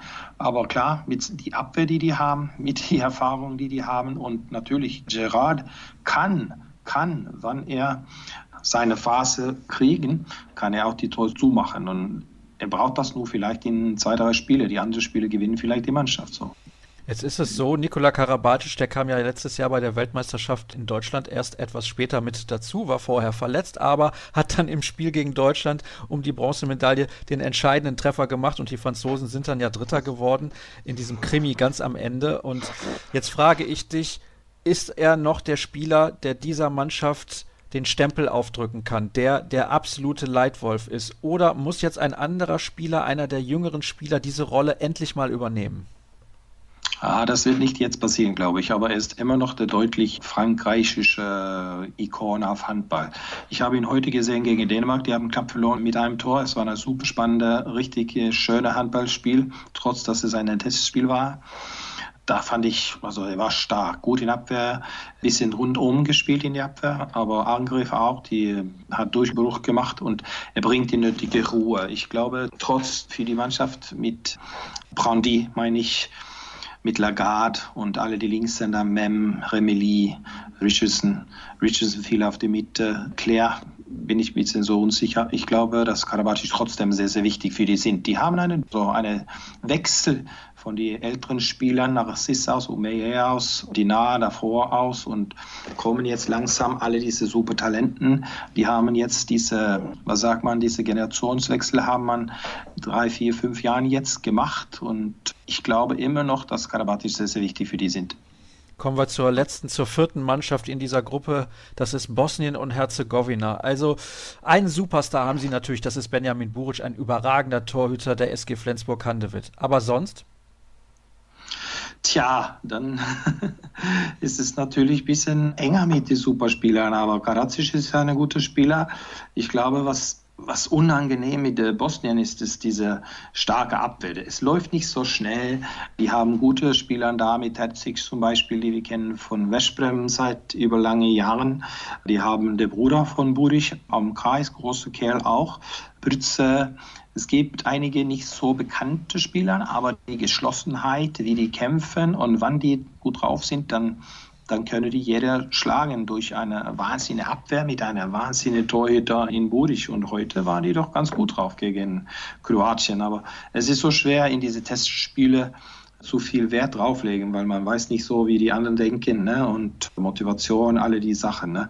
Aber es war trotzdem ein gutes Ergebnis heute gegen gegen Kroatien, wo die lange drauf waren oder hängen geblieben waren mit Kroatien. Und das ist eine gute, gute Zeichen für die. Es war nicht heute, heute war Kroatien Katar, aber davor, ich glaube, war das gestern oder Freitag. Es waren so viele Spiele dieses Wochenende. Ja, es waren in der Tat sehr, sehr viele Spiele und da kann man sich natürlich nicht jedes Ergebnis merken. Sie haben unentschieden gespielt, glaube ich, sogar gegen ja, genau. Kroatien vor ja. ein paar Tagen und das ist natürlich sehr, sehr überraschend. Lasse Bösen ist übrigens der Co-Trainer der bosnischen ja. Nationalmannschaft. Auch sehr, sehr interessant. Aber es wird natürlich da sehr, sehr viel ankommen auf Benjamin Buric. Glaubst du denn wirklich, Frode, dass die eine der anderen Mannschaften schlagen können? Vielleicht gegen Portugal, wenn sie einen sehr guten Tag haben, aber ich kann mir nicht vorstellen, dass sie gegen euch oder Frankreich wirklich eine Chance haben. Nein, ich habe geschrieben, andere Plätze, dass es für mich ist das fünf bis sieben Tore plus Norwegen gegen Bosnien und gegen Portugal, vielleicht ein bisschen enger gegen Portugal. Und dann kommt viel auf das Spiel gegen Frankreich. Aber Bosnien gegen Portugal, das wird wahrscheinlich der Höhepunkt für Bosnien. Der Höhepunkt ist wahrscheinlich auch erreicht, dass die mitspielen können in dieser Europameisterschaft. Das ist eine super, super Ergebnis für die. Also das ist ein super Ereignis, dass Bosnien, so wie eine kleine Nation, wenn man das sagen darf, dabei sind. Das ist super für Handball am Balkan, dass Bosnien auch dabei sind. Aber ich glaube nicht, die noch nicht die, die Reif haben, eine große Überraschung und diese Mannschaften, die in die Gruppe D sind, zu schlagen. Das glaube ich nicht. Das kann ich mir auch nur schwer vorstellen. Mein Tipp ist am Ende, Norwegen wird in Trondheim den Heimvorteil gegen Frankreich nutzen, dieses Spiel knapp gewinnen, die Gruppe auch gewinnen. Frankreich wird Zweiter, Portugal Dritter und Bosnien Vierter. Da bist du wahrscheinlich zufrieden mit meinem Tipp. Ja, das ist ein guter Tipp. ja, ich bin sehr zufrieden damit, ja. Gut, dann können wir ja kurz noch über die deutsche Mannschaft sprechen. Was glaubst du? Welche Chancen hat Deutschland bei diesem Turnier? Ja, aber die sind auf eine gute Hälfte. Norwegen hat mit Glück in WM, wo es ein bisschen leichter für Norwegen war, auf die Seite. Aber jetzt ist das ein bisschen so umgekehrt. Ich sehe die Gruppe B als richtig schlecht. Oder schlecht ist vielleicht falsche Wort, aber leicht kann man vielleicht besser sagen. Es ist natürlich schwer gegen Spanien. Immer. Das ist eine große Favorit für mich. Dann gibt es auch Kroatien in die richtige Balkan-Gruppe, Gruppe A. Aber es ist für mich ist es Kroatien, Deutschland und Spanien. Deutschland hat super Torhüter, jetzt mit Bitter auch zurück. Die haben eine wahnsinnige Abwehr, also Weltklasse-Spieler auf Kreis, auf Außen. Da fehlt für mich eine Weltklasse-Spieler oder zwei, die man früher hatten. Ich nenne nur Daniel Stefan, aber ich kann viele andere auch nennen. Das fehlt mir so ein bisschen, eine richtige Star, der die anderen mittreiben können. Wir haben gesehen, wie wichtig Fed war in der Europameisterschaft in Polen, wann die Gold gewonnen haben. Wir haben auch gesehen, wie wichtig Darko Sigurdsson war auf der Bank. Aber für mich war in der Europameisterschaft damals, wann die Goldmedaille geholt haben, da war Fed für mich das MVP. Er würde das nicht genannt, aber für mich war er da. Und danach hat er nicht so gut gespielt, ne? also so konstant gut gespielt in die Vereine, wo er war in Berlin und jetzt in Löwen. Man sieht das auch in Löwen, dass er der Durchschlagskraft nicht so aus einer Star da so bekommen. Das finde ich wird das vielleicht das Problem. Dann hat man auch das Rückraum Rechtsproblem mit Weinhold raus, wieder aus. Wieder war ein Osterteam letztes Mal in WM vor ein Jahr und der neue Superstar Franz Semper, der nach Flensburg geht nächste Saison oder in Juni. Da kommt man auf eine neue Blatt mit David Schmidt. Das ist ein Spieler, der mir gefällt über Zeiten, aber hat er hatte das, was man braucht in einer Europameisterschaft, Druck, so als eine wenig routinierte Spieler für die großen Sachen. Ja, ich bin gespannt auf den Rückraum auf Deutschland. Aber das andere Abwehr, Torhüter, manchmal reicht das, um eine Halbfinale. Das hat reicht in der Weltmeisterschaft in, in Januar. Ja, und es könnte auch wieder reichen, jetzt bei der Europameisterschaft zum Ende unseres Gespräches, Frode, musst du mir natürlich sagen, wer Europameister wird und bitte nicht einer von diesen sechs oder sieben Mannschaften, sondern ganz konkret. Ich würde sagen Spanien. Oh, okay, alles klar. Das ist ein sehr interessanter Tipp. Warum hast du dich für Spanien entschieden? Ja, die waren nicht so gut in WM. Ich sehe die Ergebnisse, was die jetzt haben. Die haben auch einen Generationswechsel gemacht. Ich finde, die Breite ist super. Die haben wahnsinnig gute Torhüter. Die sind auf eine gute Seite. Ich glaube, es wird nicht leicht, aber ich denke, Spanien steht in die Halbfinale mit Deutschland oder mit Kroatien. Klar, dann haben wir über all die anderen Mannschaften gesprochen, aber für mich Spanien ein bisschen so runter. Dänemark, Schweden, Norwegen, die muss mit Druck leben. Das ist nicht immer ein Vorteil. Okay, wir werden natürlich dann hinterher nochmal sprechen, weil wir sprechen sowieso wieder in den nächsten Monaten, da bin ich mir relativ sicher und gucken wir mal, ob deine Norweger nicht auch relativ weit kommen. Das ist ja dann mein Tipp. Aber meinen konkreten Tipp hört er dann ja noch am Ende der Sendung. Wir machen die nächste Pause, gleich sind wir zurück hier in unserer EM-Vorschau.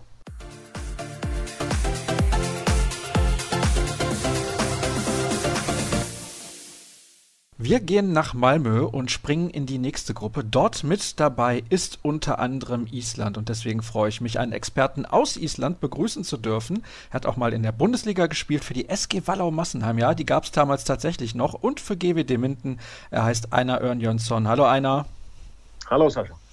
Also, ich habe es gerade schon gesagt, schön, dass du mit dabei bist. Wir wollen natürlich ein bisschen genauer schauen auf die isländische Mannschaft. Die hat am Samstag noch getestet gegen Deutschland. Das Spiel hat Deutschland relativ souverän gewonnen, aber natürlich der große Superstar war nicht dabei bei Island, Aaron Palmerson.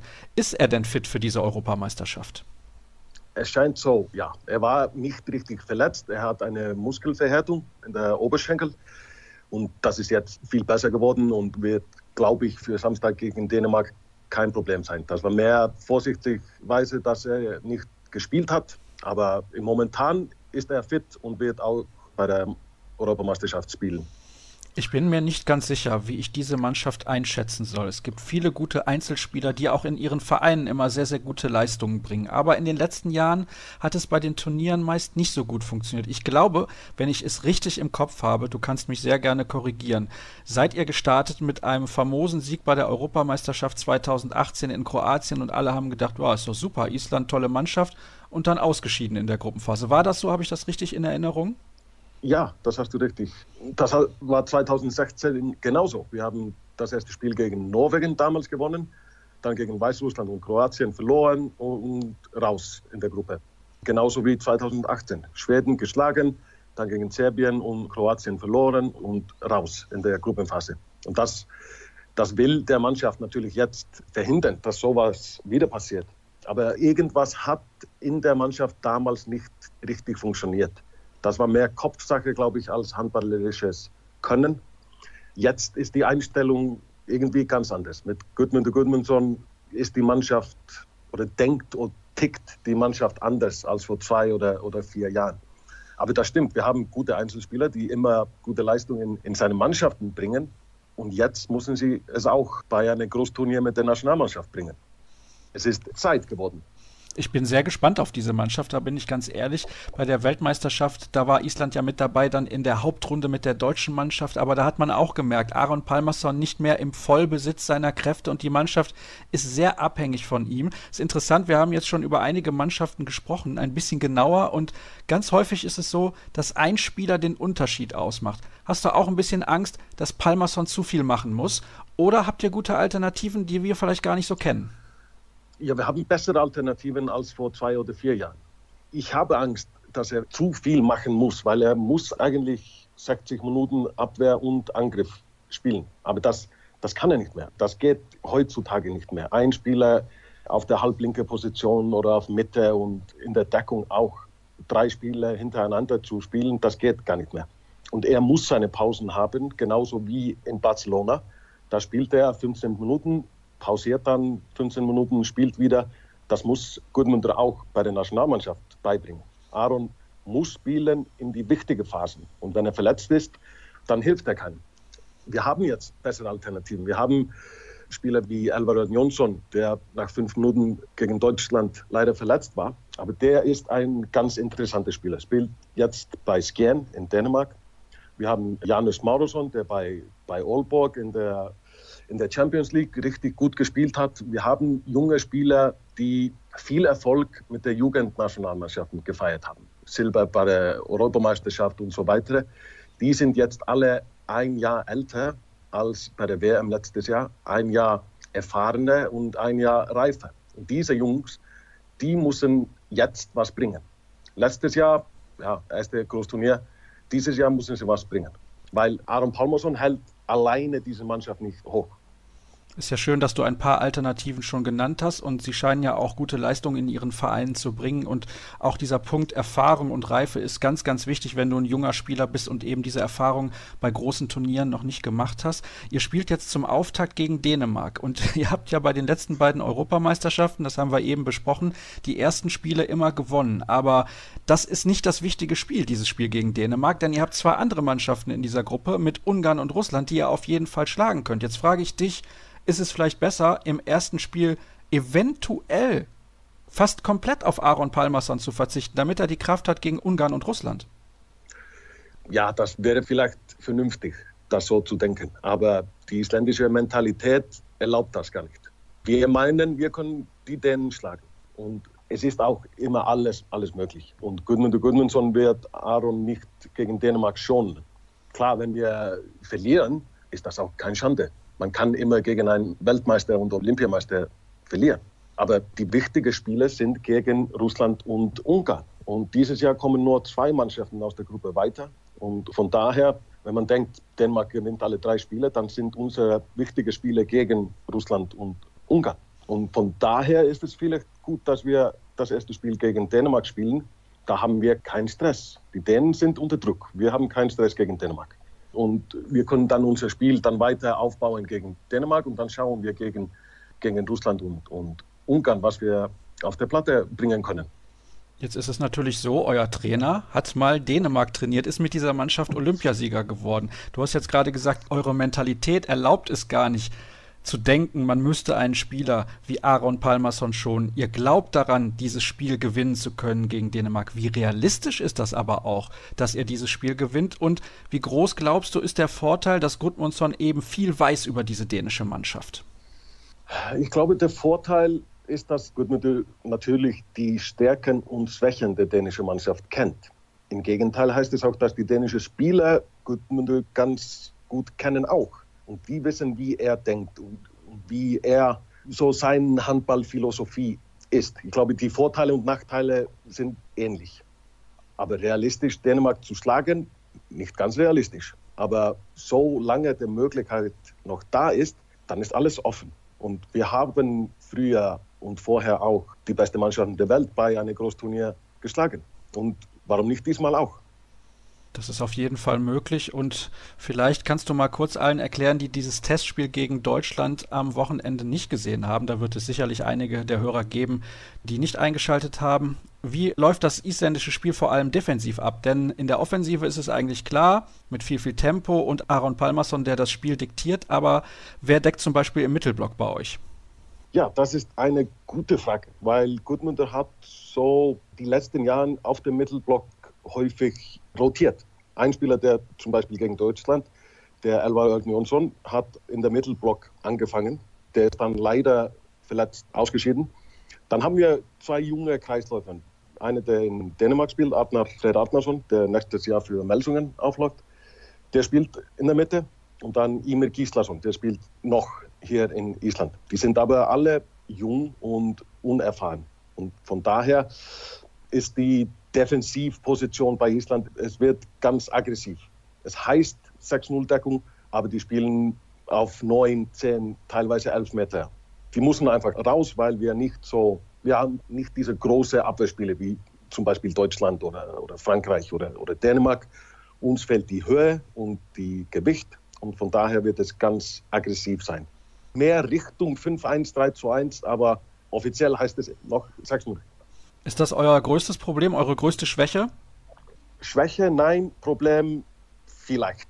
Unsere Abwehr hat schon seit, seit ein paar Jahren nie so richtig funktioniert. Jetzt haben wir wieder Alexander Pettersson, der auf halb rechts deckt. Das ist ein großes Vorteil. Aber die Abwehr muss einfach funktionieren. Dann wird alles einfacher für unsere Torleute und dann kommen auch die Gegenstöße. Die müssen dieses Jahr einfach gut funktionieren. Ohne Gegenstöße haben wir eigentlich keine Chance. Ihr habt natürlich auf den Außenpositionen unglaublich schnelle Spieler. Wir haben da zum Beispiel von TBV Lemgo Lippe Bjarkima Elisson, der spielt eine super Saison. Gudjon Valo Sigurdsson, der bald 50 wird, habe ich zumindest so das Gefühl. Aber er spielt immer noch auf einem sehr, sehr hohen Niveau. Auf der anderen Seite Aaron Thor Gunnarsson, der beim Bergischen HC vor allem in der letzten Saison gezeigt hat, dass er auch ein sehr, sehr guter Spieler auf internationalem Niveau sein kann. Und ja da macht ihr euch wahrscheinlich überhaupt gar keine Sorgen. Aber wenn dieses Tempospiel nicht funktioniert, ist das dann auch ein kleines Problem, dass ihr im Positionsangriff auch nicht diese Größe habt, weil wenn euch die Größe in der Abwehr fehlt, fehlt euch wahrscheinlich auch die Größe im Angriff. Ja, genau, das stimmt. Unser Angriffsspiel ist vor allem technisch und schnell. Es ist kein Spieler, der auf elf Meter auf das Tor ballert. Da müssen wir uns in gute Positionen spielen. Und das funktioniert meistens gut aber du brauchst halt immer diese einfachen Tore aus der ersten Welle, zweiten Welle, schnelle Mitte, dritte Welle sogar. Das brauchen wir. Das müssen wir in unser Spiel haben, damit wir nicht alle Druck auf den Angriff schieben. Die Abwehr muss funktionieren, dann wird es leichter im Angriff, weil du nicht jedes Mal treffen musst. Wenn du fünf, sechs, sieben, acht Gegenstoßtore bekommst, dann wird es alles einfacher und leichter für unser Angriffsspiel. Jetzt haben wir über die isländische Mannschaft gesprochen. Wir sprechen natürlich auch noch über die drei anderen Mannschaften in dieser Gruppe und starten mit dem großen Favoriten Dänemark. Amtierender Olympiasieger, amtierender Weltmeister und sie könnten das Triple perfekt machen, wenn sie auch noch den Titel bei der Europameisterschaft gewinnen. Sie haben eine sehr, sehr starke Mannschaft. Sie haben einen überragenden Torhüter. Sie haben einen überragenden Rückraum. Sie haben super Außen. Sie haben auch starke Kreisläufer. Wie sind diese Dänen zu knacken, eventuell auch von euch? Uh, ja, da liegt die große Frage. Ich meine, die dänische Mannschaft hat keine Schwächen. Die sind unglaublich gut besetzt. Wir haben mit Janik Green sogar auch einen Weltklasse zweite Torhüter. Sie haben einen sehr guten und sehr erfahrenen Trainer. Bei Dänemark ist eigentlich keine Schwäche zu finden, aber die Dänen haben viel mehr Druck dieses Mal als vor einem Jahr bei der WM. Jetzt sind sie Olympiameister, sie sind Weltmeister. Und ich glaube, die Erwartung in Dänemark ist einfach, dieses Turnier zu gewinnen. Alles andere wäre für die Dänen nicht gut genug. Und dieser Druck haben die Dänen nicht oder sind nicht immer gut mit diesem Druck umgegangen. Und das, glaube ich, ist das Einzige, was in den Weg für Dänemark steht, ist dieser interne und externe Druck. Weil handballerisch oder taktisch oder spielerisch gibt es keine Schwächen bei den Dänen. Aber mentalisch und dieser Druck, wie sie mit diesem Druck umgehen, das ist, glaube ich, die größte Frage für diese Mannschaft dieses Jahr. Ich glaube übrigens vielleicht nicht nur der Druck, der auf dieser Mannschaft lastet, dass alle in Dänemark erwarten, die Goldmedaille muss natürlich her, wie bei den letzten Turnieren auch, sondern ich glaube, es könnte auch ein Problem sein, dass sie denken, es geht zu leicht. Also wir sind einfach so gut, wir waren so stark bei der Weltmeisterschaft, wir müssen gar nicht so hart arbeiten, um wieder den Titel zu gewinnen. Glaubst du, das könnte tatsächlich so kommen? Kann sein, kann sein. Das hängt natürlich von die individuellen Spieler ab auch. Aber ich glaube, es sind viele sehr erfahrene Spieler in dieser Mannschaft, die vielleicht genau dieses Problem unterbringen können. Aber es ist auch dieser Weg, diese Gruppe in Malmö und dann die Hauptrundengruppe in Malmö ist viel schwieriger als der andere Weg, die andere Hauptrundengruppe. Weil in der Hauptrunde kommt Frankreich, Norwegen, Schweden, die kommen alle dazu.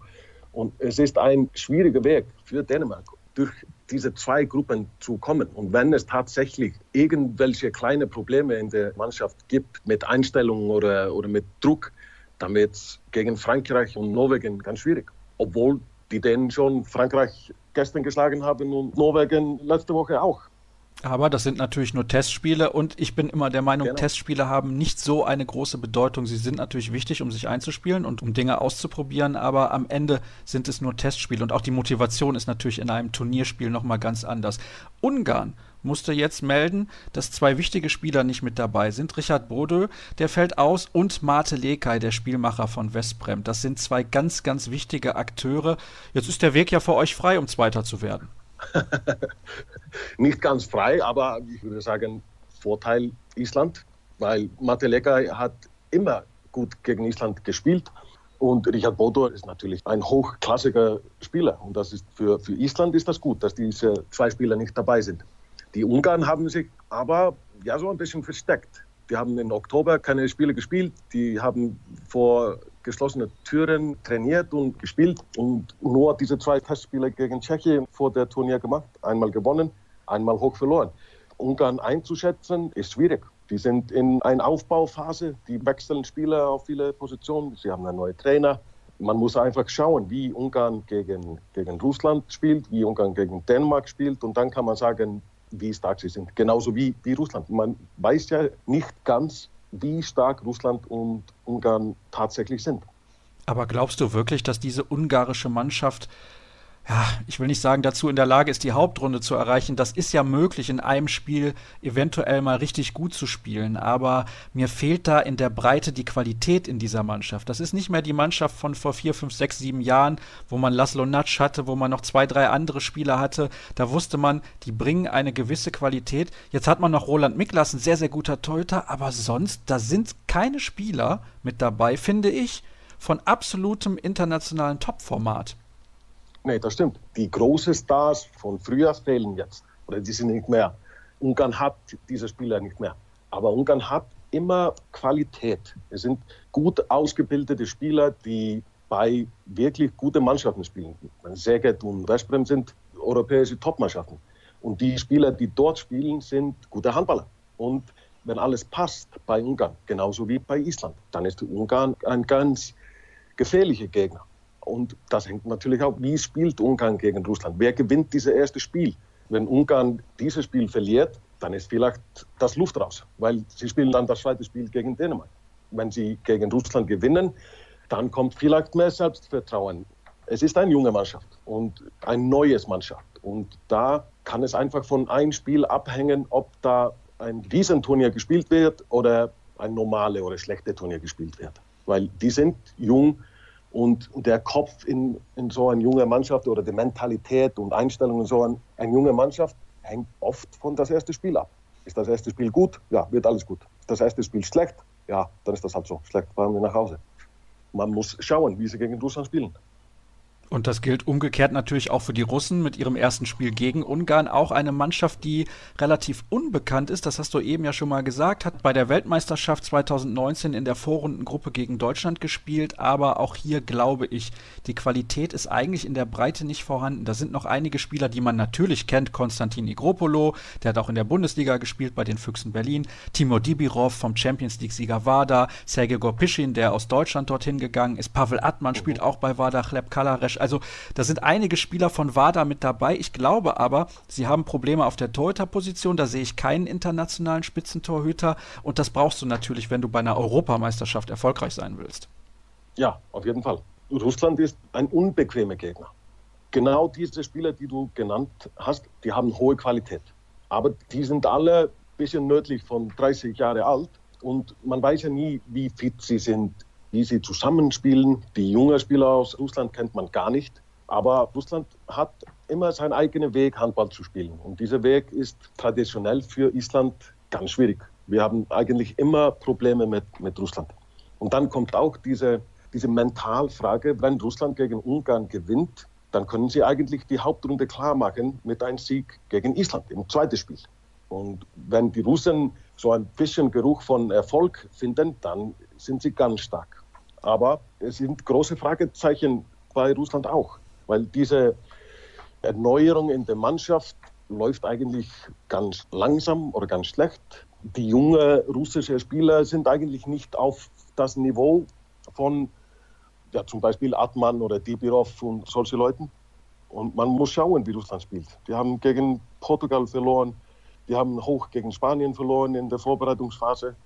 Die haben gegen Poland, glaube ich, gewonnen, aber Poland ist, ist nicht mehr das Poland von früher. Und man muss halt genauso wie bei Ungarn, man muss schauen, was Russland in das erste Spiel am Samstag bringt. Dann kann man sagen, ja, die Russen sind so und so, da liegen ihre Stärken, da liegen ihre Schwächen, weil ich glaube, von, von den Vorbereitungsspielern oder einfach von den Namen in der Mannschaft etwas zu sagen, das ist, glaube ich, zu kompliziert.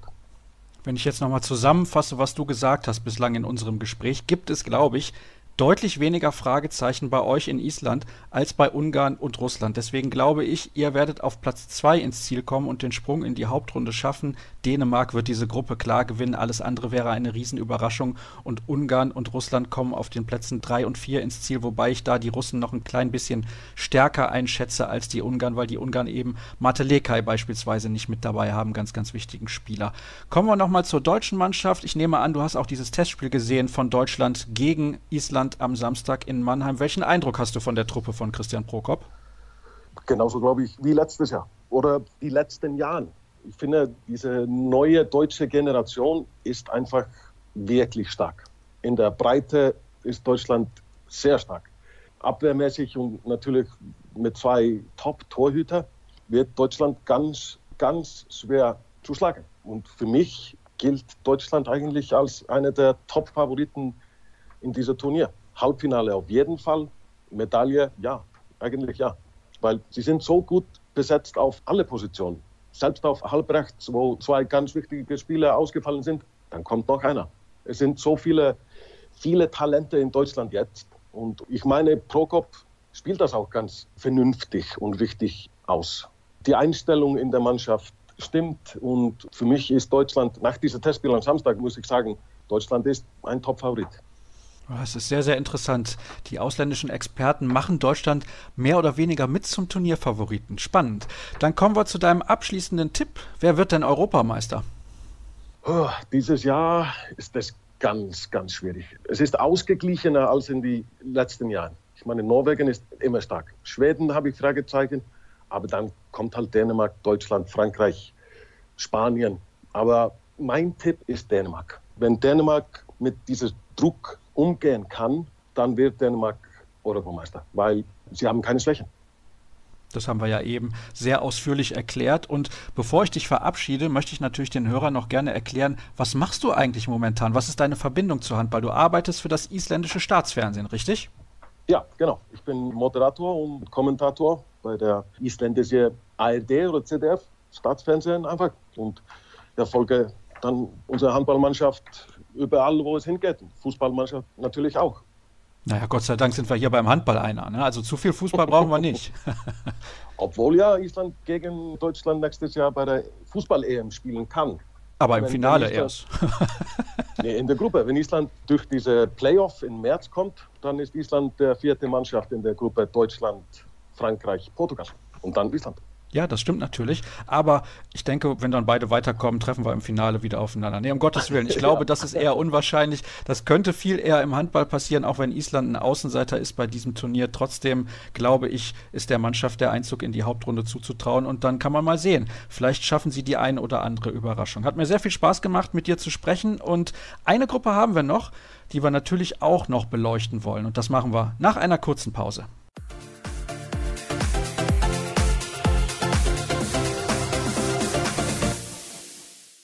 Wir kommen zur letzten Gruppe. Das ist die Gruppe F. Dort mit dabei sind Schweden, Slowenien, Polen und die Schweiz. Und ich freue mich, danke übrigens an Andi Schmid, der mir den Kontakt vermittelt hat, einen Kollegen aus der Schweiz begrüßen zu dürfen, der noch gar nicht allzu lange seine Karriere beendet hat.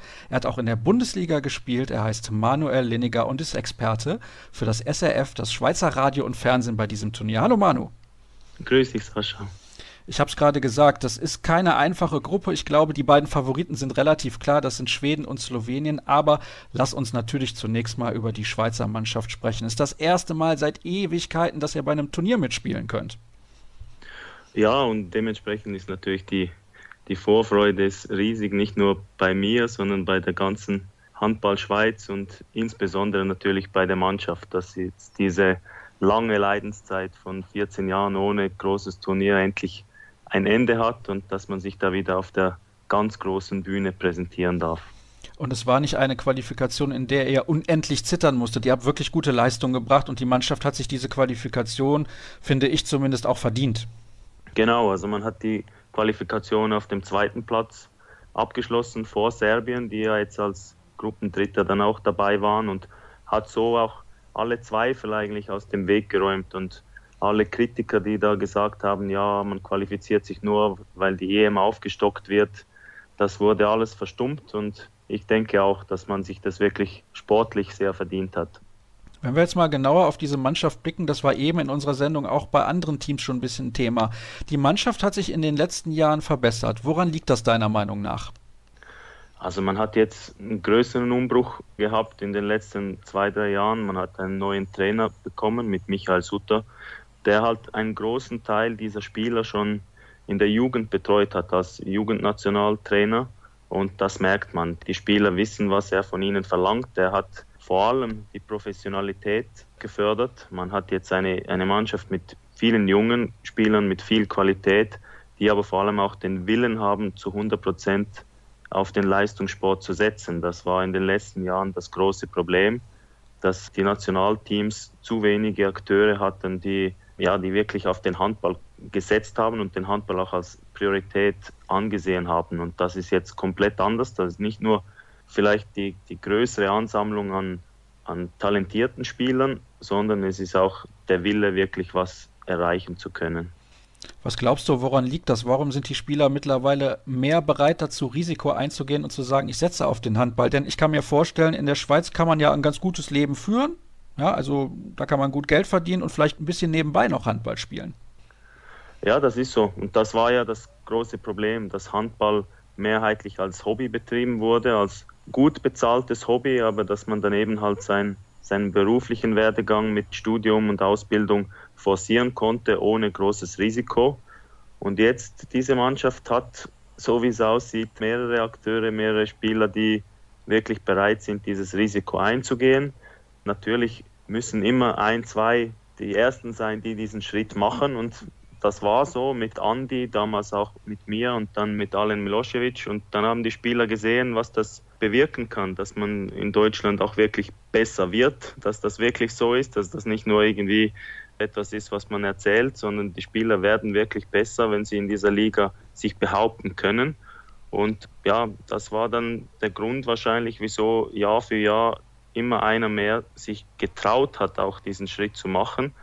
Und ich habe immer wieder gesagt, man kann ja eigentlich auch nichts verlieren. Wenn die Jungs mich gefragt haben, ja, soll ich, soll ich nicht, dann habe ich gesagt, ja, was willst du verlieren? Wenn das nicht funktioniert, dann kommst du zurück in die Schweiz und gehst dort deinen Weg. Aber so wie es jetzt aussieht, ist das gar nicht nötig, weil die machen wirklich einen guten Job da.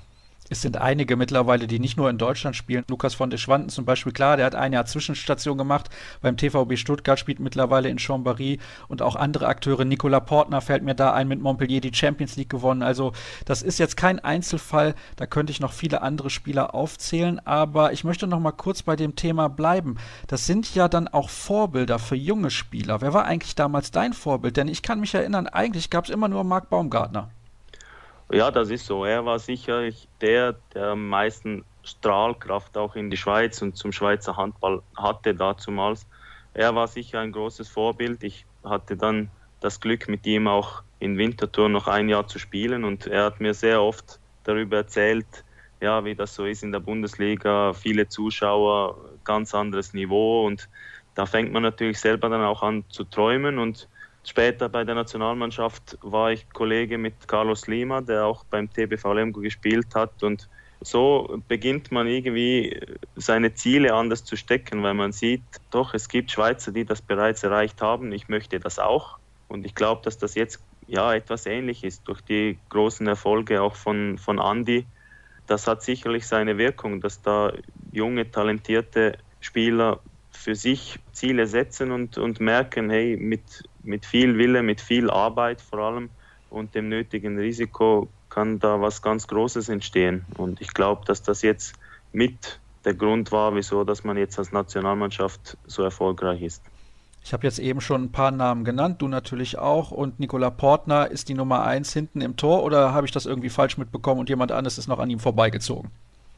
Nein, nein. Also wir hoffen alle natürlich auf eine super EM von Nicola, weil wir wissen auch, dass die ganz großen Resultate entstehen natürlich unter anderem durch gute Torhüter. Und wir sind eigentlich alle oder die, die ganze Handballschweiz ist davon überzeugt, dass er die Qualität hat, um ein sehr gutes Turnier zu spielen und dieser Mannschaft als Nummer eins weiterzuhelfen.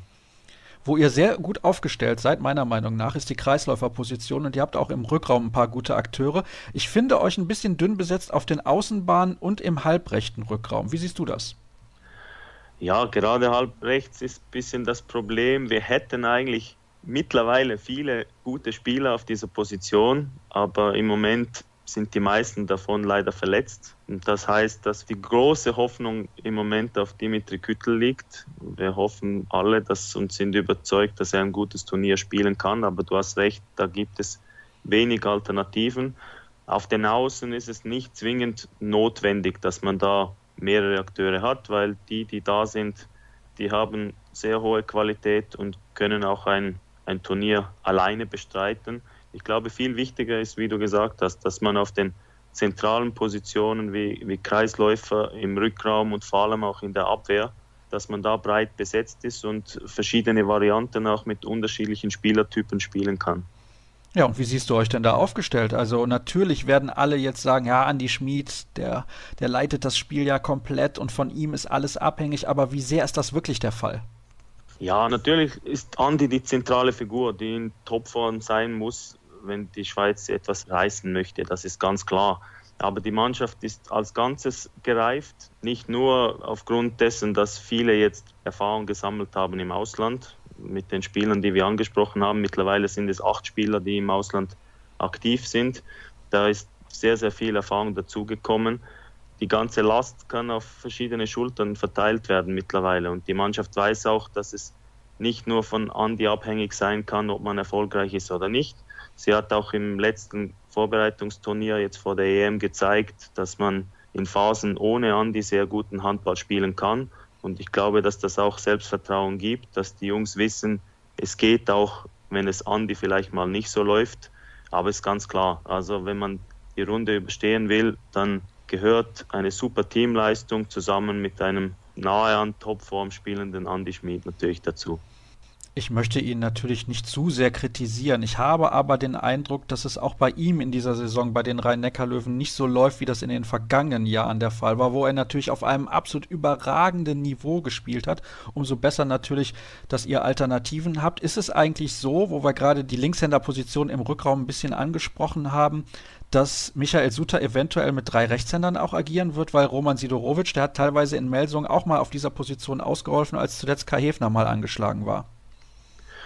Genau, das ist natürlich eine Option, gerade wenn man mit dem siebten Feldspiel agiert. Das ist ja etwas, was unsere Mannschaft phasenweise sogar 60 Minuten praktiziert im Angriff und damit sehr erfolgreich gewesen ist, jetzt vor allem auch in der Qualifikation.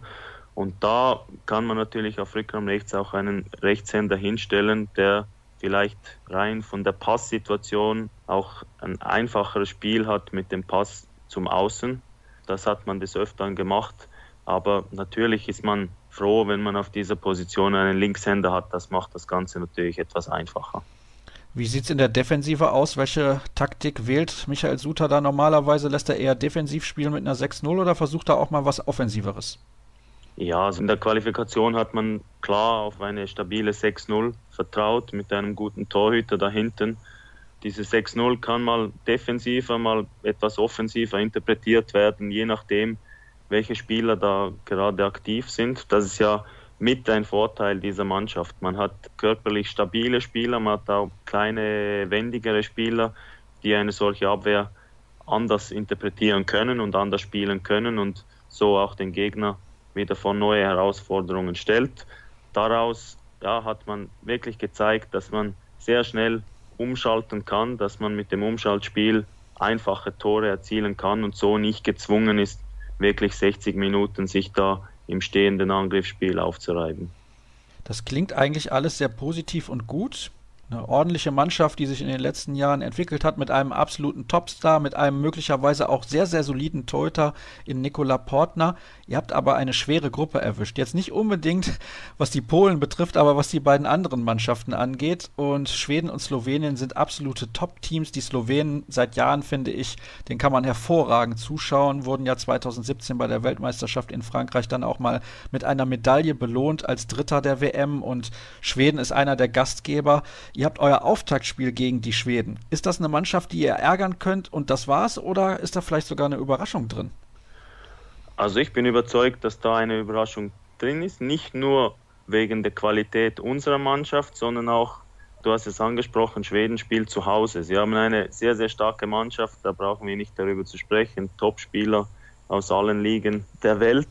Aber so ein Heimvorteil kann natürlich gerade im ersten Spiel auch ein Druck sein. Man will sein Bestes zeigen, man will zeigen, dass man, dass man gut in dieses Turnier starten kann. Und dieser Druck könnte unserer Mannschaft helfen, weil sie können völlig unbeschwert aufspielen. Sie wissen um ihre Qualitäten und insbesondere dieses 7 gegen 6, das kann natürlich für eine Mannschaft, die sehr abwehrstark ist, wie es die Schweden sind, mit super Torhütern dahinten, sehr unangenehm sein. Eine solche Mannschaft muss sich wieder neu auf ein solches Angriffssystem einstellen. Und die Schweizer haben nicht zuletzt beim letzten Test auch gegen, gegen die Deutschen gezeigt, wie unangenehm das sein kann und dass man damit auch eine ganz große Mannschaft schlagen kann. Also völlig chancenlos und einfach nur, wir sind jetzt mal ein bisschen mit dabei bei diesem Spiel, so sehe ich das nicht. Lass uns konkreter auf die Schweden eingehen. Das ist eine absolute Spitzenmannschaft, Vize-Europameister zumindest amtierender. Dann letztes Jahr bei der Weltmeisterschaft nicht ganz so souverän agiert, beziehungsweise natürlich auch ein bisschen Pech gehabt mit den Gegnern, auf die man getroffen ist. Man hatte den Turnierfahrt mit Norwegen und Dänemark und deswegen ja, einfach Pech gehabt, kann man natürlich auch so sagen, weil diese beiden Mannschaften wirklich sehr, sehr gut gespielt haben. Was traust du dieser Mannschaft zu? Du hast gerade schon gesagt, es ist natürlich auch Druck, aber gleichzeitig auch Euphorie. Ja, natürlich. Und man darf nicht vergessen, dass die Schweden, egal wie weit sie kommen, alle Spiele auch wirklich zu Hause durchführen können. Das ist ja nicht bei allen Gastgebern so. Die Schweden können von der Vorrunde über die Hauptrunde bis vielleicht zu den Finalspielen alles zu Hause bestreiten. Das kann ein sehr großer Vorteil sein. Ich denke, dass, dass da eine große Euphorie sein wird, wenn man das vergleicht mit vorherigen Jahren, wo sie Turniere ausgetragen haben, die, die waren super. Ja, ich traue den Schweden sehr viel zu. Sie können sehr, sehr weit kommen. Man darf aber nicht vergessen, dass die Seite, auf der die Schweden stehen, jetzt auf dem Tableau, dass die nicht ganz so einfach ist mit Norwegen, Frankreich, Dänemark und so weiter. Also da kann es natürlich problemlos sein, dass man vor dem Halbfinale die Segel streichen muss. Jetzt ist es so, letzte Woche war Lubomir Franjes zu Gast, der neue Trainer der slowenischen Nationalmannschaft. Und der hat auch gesagt, wir werden nicht die weiße Flagge hissen, wenn wir gegen Schweden spielen. Also der will die auch ärgern. Und ich traue es den Slowenen zu, in einem Spiel die Schweden zu schlagen, weil sie sehr, sehr gut besetzt sind. Was glaubst du, kann diese slowenische Mannschaft erreichen, die in der Regel fantastische Handballer hat, technisch herausragend ausgebildet, schnell, mit einer guten Übersicht und so weiter und so fort, den meiner Meinung nach immer ein bisschen so die Physis fehlt und die Kraft aus dem Rückraum? Ja, genau, so, so sehe ich das auch. Wir haben eine super Mannschaft gespickt mit unglaublichen Individualisten.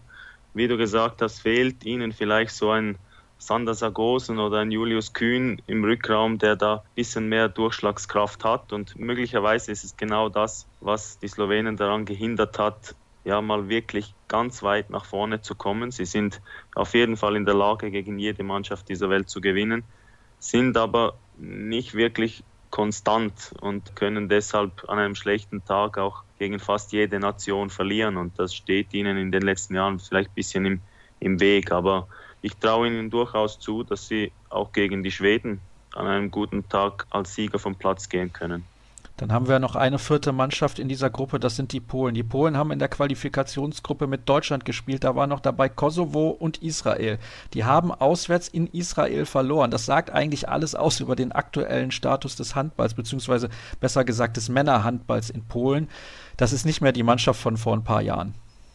Nein, das kann man nicht mehr vergleichen. Also die haben jahrelang profitiert von einer super Generation und haben jetzt halt das Problem, dass fast diese ganze Generation auf einmal aufgehört hat. Also man hat diesen Umbruch nicht schrittweise vollzogen, sondern der kam jetzt zu 100 Prozent von heute auf morgen und jetzt hat man wirklich eine Mannschaft mit sehr, sehr unerfahrenen jungen Spielern und das sieht man auch in den Resultaten, dass man jetzt momentan zumindest nicht mehr zur absoluten Weltspitze gehört. Es wird das Schlüsselspiel sein für unsere Mannschaft. Ich denke, wenn man irgendwie etwas reißen möchte oder auf dem Weg zur Hauptrunde dabei bleiben möchte, dann muss man dieses Spiel zwingend gewinnen. Ich denke aber, dass auch auf dem Papier unsere Mannschaft im Vorteil ist gegen die Polen. Ich glaube, das kann man so sagen. Man darf sie aber natürlich nicht unterschätzen. Also das ist auch nicht irgendjemand, der da auf der anderen Seite steht, sondern die haben trotz diesen Resultaten wie gegen Israel haben die Qualität und man darf sie keinesfalls unterschätzen. Der bekannteste Spieler aktuell ist wahrscheinlich noch Kamel Sipczak, der spielt momentan bei Paris Saint-Germain, aber auch keine ja, Führungsrolle, sag ich jetzt mal. Und das sagt schon ein bisschen was aus, wenn wir uns zurückerinnern, wer in den vergangenen Jahren in Polen den Ton angegeben hat. Das waren wirklich fantastische Spieler, aber die spielen halt alle nicht mehr. Übrigens, einer im Trainerteam der Polen ist Slavomir Schmal, der kümmert sich natürlich um die Torhüter, aber der ist fast bekannter als alle seine Spieler. Das sagt halt einiges auch aus über die Qualität dieser Mannschaft. Also, ich sag's mal so, Schweden wird, glaube ich, dann doch irgendwie diese Gruppe gewinnen. Slowenien kommt auf Position 2 ins Ziel, Schweiz auf 3, Polen auf 4. Findest du wahrscheinlich nicht gut? Finde ich gar nicht gut. Nein, also natürlich kann es so sein. Man muss kein Prophet sein, wenn man sagt, dass die Gruppe am Schluss so aussieht. Aber ich traue der Schweiz wirklich zu, dass sie da ein großes Wörtchen mitreden kann um den zweiten Platz in dieser Gruppe. Wenn sie gut ins Turnier starten gegen die Schweden, wenn sie natürlich die Polen schlagen, dann gibt es am letzten Spieltag ein Endspiel gegen Slowenien und sie stehen überhaupt nicht unter Druck. Also der Druck ist klar bei den Slowenen und die Schweizer haben bewiesen, dass sie gegen große Mannschaften mithalten können. Das wissen auch die Slowenen. Und wenn eine Mannschaft in diesem Spiel nervös werden sollte, dann wird es nicht unsere Mannschaft sein. Und deshalb, ich glaube, dass sie das letzte Spiel mit einem Tor gewinnen und in die Hauptrunde einziehen. Oh, das ist ein sehr, sehr gewagter Tipp. Da freue ich mich natürlich drüber, wenn jemand mal so gewagt tippt hier bei uns in der Sendung. Ganz wunderbar. Und ja, jetzt muss ich natürlich noch die Frage stellen, was die deutsche Mannschaft betrifft. Wobei, nee, lass uns noch mal ein Thema besprechen, was die Schweiz angeht. Was würde denn ein Einzug in die Hauptrunde für den Schweizer Handball deiner Meinung nach bedeuten? Ja, das würde die Euphorie, die so schon besteht in der Handballschweiz, natürlich noch mehr entfachen. Also ich glaube, das wäre ein Riesending. Aber es ist kein Ding der Unmöglichkeit. Also wenn man mit den Spielern spricht, wenn man mit dem, insbesondere mit dem Trainer spricht, der ist da sehr zuversichtlich und optimistisch und die gehen auf keinen Fall an dieses Turnier einfach um mal ein bisschen dabei gewesen zu sein. Viele Leute in der Schweiz denken, ja, man hat sich jetzt qualifiziert, das ist doch schon super. Nein, diese Mannschaft, wie ich am Anfang gesagt habe, die denkt mittlerweile anders. Der Trainer denkt komplett anders und die fahren dahin, um etwas zu reißen. Und ich denke, wenn sie die Hauptrunde erreichen, dann schwappt das auch auf die ganze Sportschweiz, auf die ganze Handballschweiz über und es wäre natürlich ein Riesending und wäre ein Riesenschritt für, ja, für diese junge Mannschaft. Also, das hört sich alles sehr, sehr selbstbewusst und positiv an. Werden wir natürlich dann im Laufe des Turniers nochmal genau draufschauen, auch wenn Kreisab nicht in Göteborg vor Ort sein wird und auch nicht in Malmö, wohin diese Hauptrunde, nee, wohin diese Gruppe dann wandert. So ist es natürlich korrekt, um dann eine Hauptrunde zu bilden. Und Die Frage nach der deutschen Mannschaft muss ich natürlich auch noch stellen. Was glaubst du ist drin für das Team von Christian Prokop? Ja, sehr viel. Wie bei jedem Turnier für Deutschland. Die haben jetzt natürlich ein paar Ausfälle, die etwas schwer wiegen, aber wenn eine Nation solche Ausfälle kompensieren kann, dann ist es Deutschland und ich denke, dass sie da wieder ein großes Wort auch um die Plätze im Halbfinale mitsprechen werden. Ich bin sogar überzeugt, dass sie das Halbfinale erreichen werden und wie man die Deutschen ja kennt, wenn das Halbfinale da ist, dann ist alles möglich. Also ich sehe das nicht so negativ wie vielleicht viele andere. Ich glaube, Deutschland hat immer noch Riesenqualität. Die Spieler, die jetzt dazugekommen sind, haben in der Liga bewiesen, dass sie auf sehr, sehr hohem Niveau spielen können und ich traue den Deutschen wirklich sehr viel zu bei diesem Turnier. Mein Gott, also ich weiß gar nicht, was ich sagen soll. Alle ausländischen Experten schwärmen fast schon von der deutschen Mannschaft. Wie kommt das?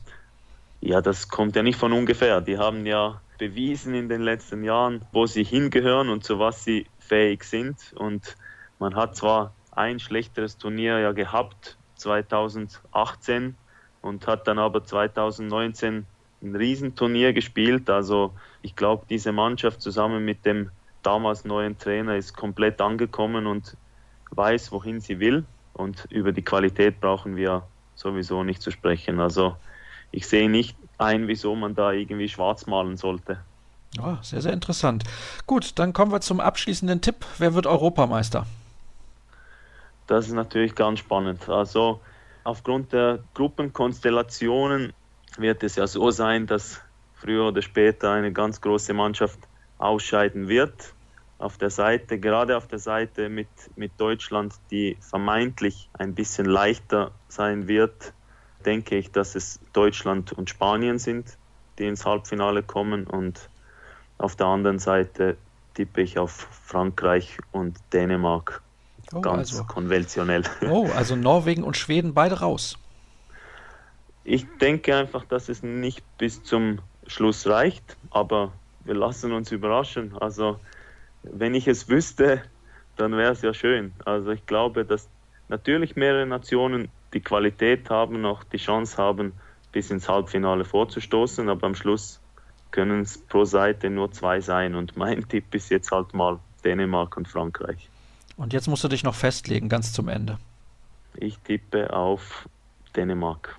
Gut, dann hätten wir das auch geklärt. Und wir hätten geklärt, dass die Schweiz eine große Überraschung schafft bei diesem Turnier. Recht herzlichen Dank, Manu, dass auch du mit dabei gewesen bist. Jetzt haben wir alle Gruppen besprochen in unserer großen EM-Vorschau. Aber wir wollen natürlich nochmal ganz abschließend explizit auf den deutschen Kader schauen. Das machen wir nach einer letzten Pause. Bis gleich.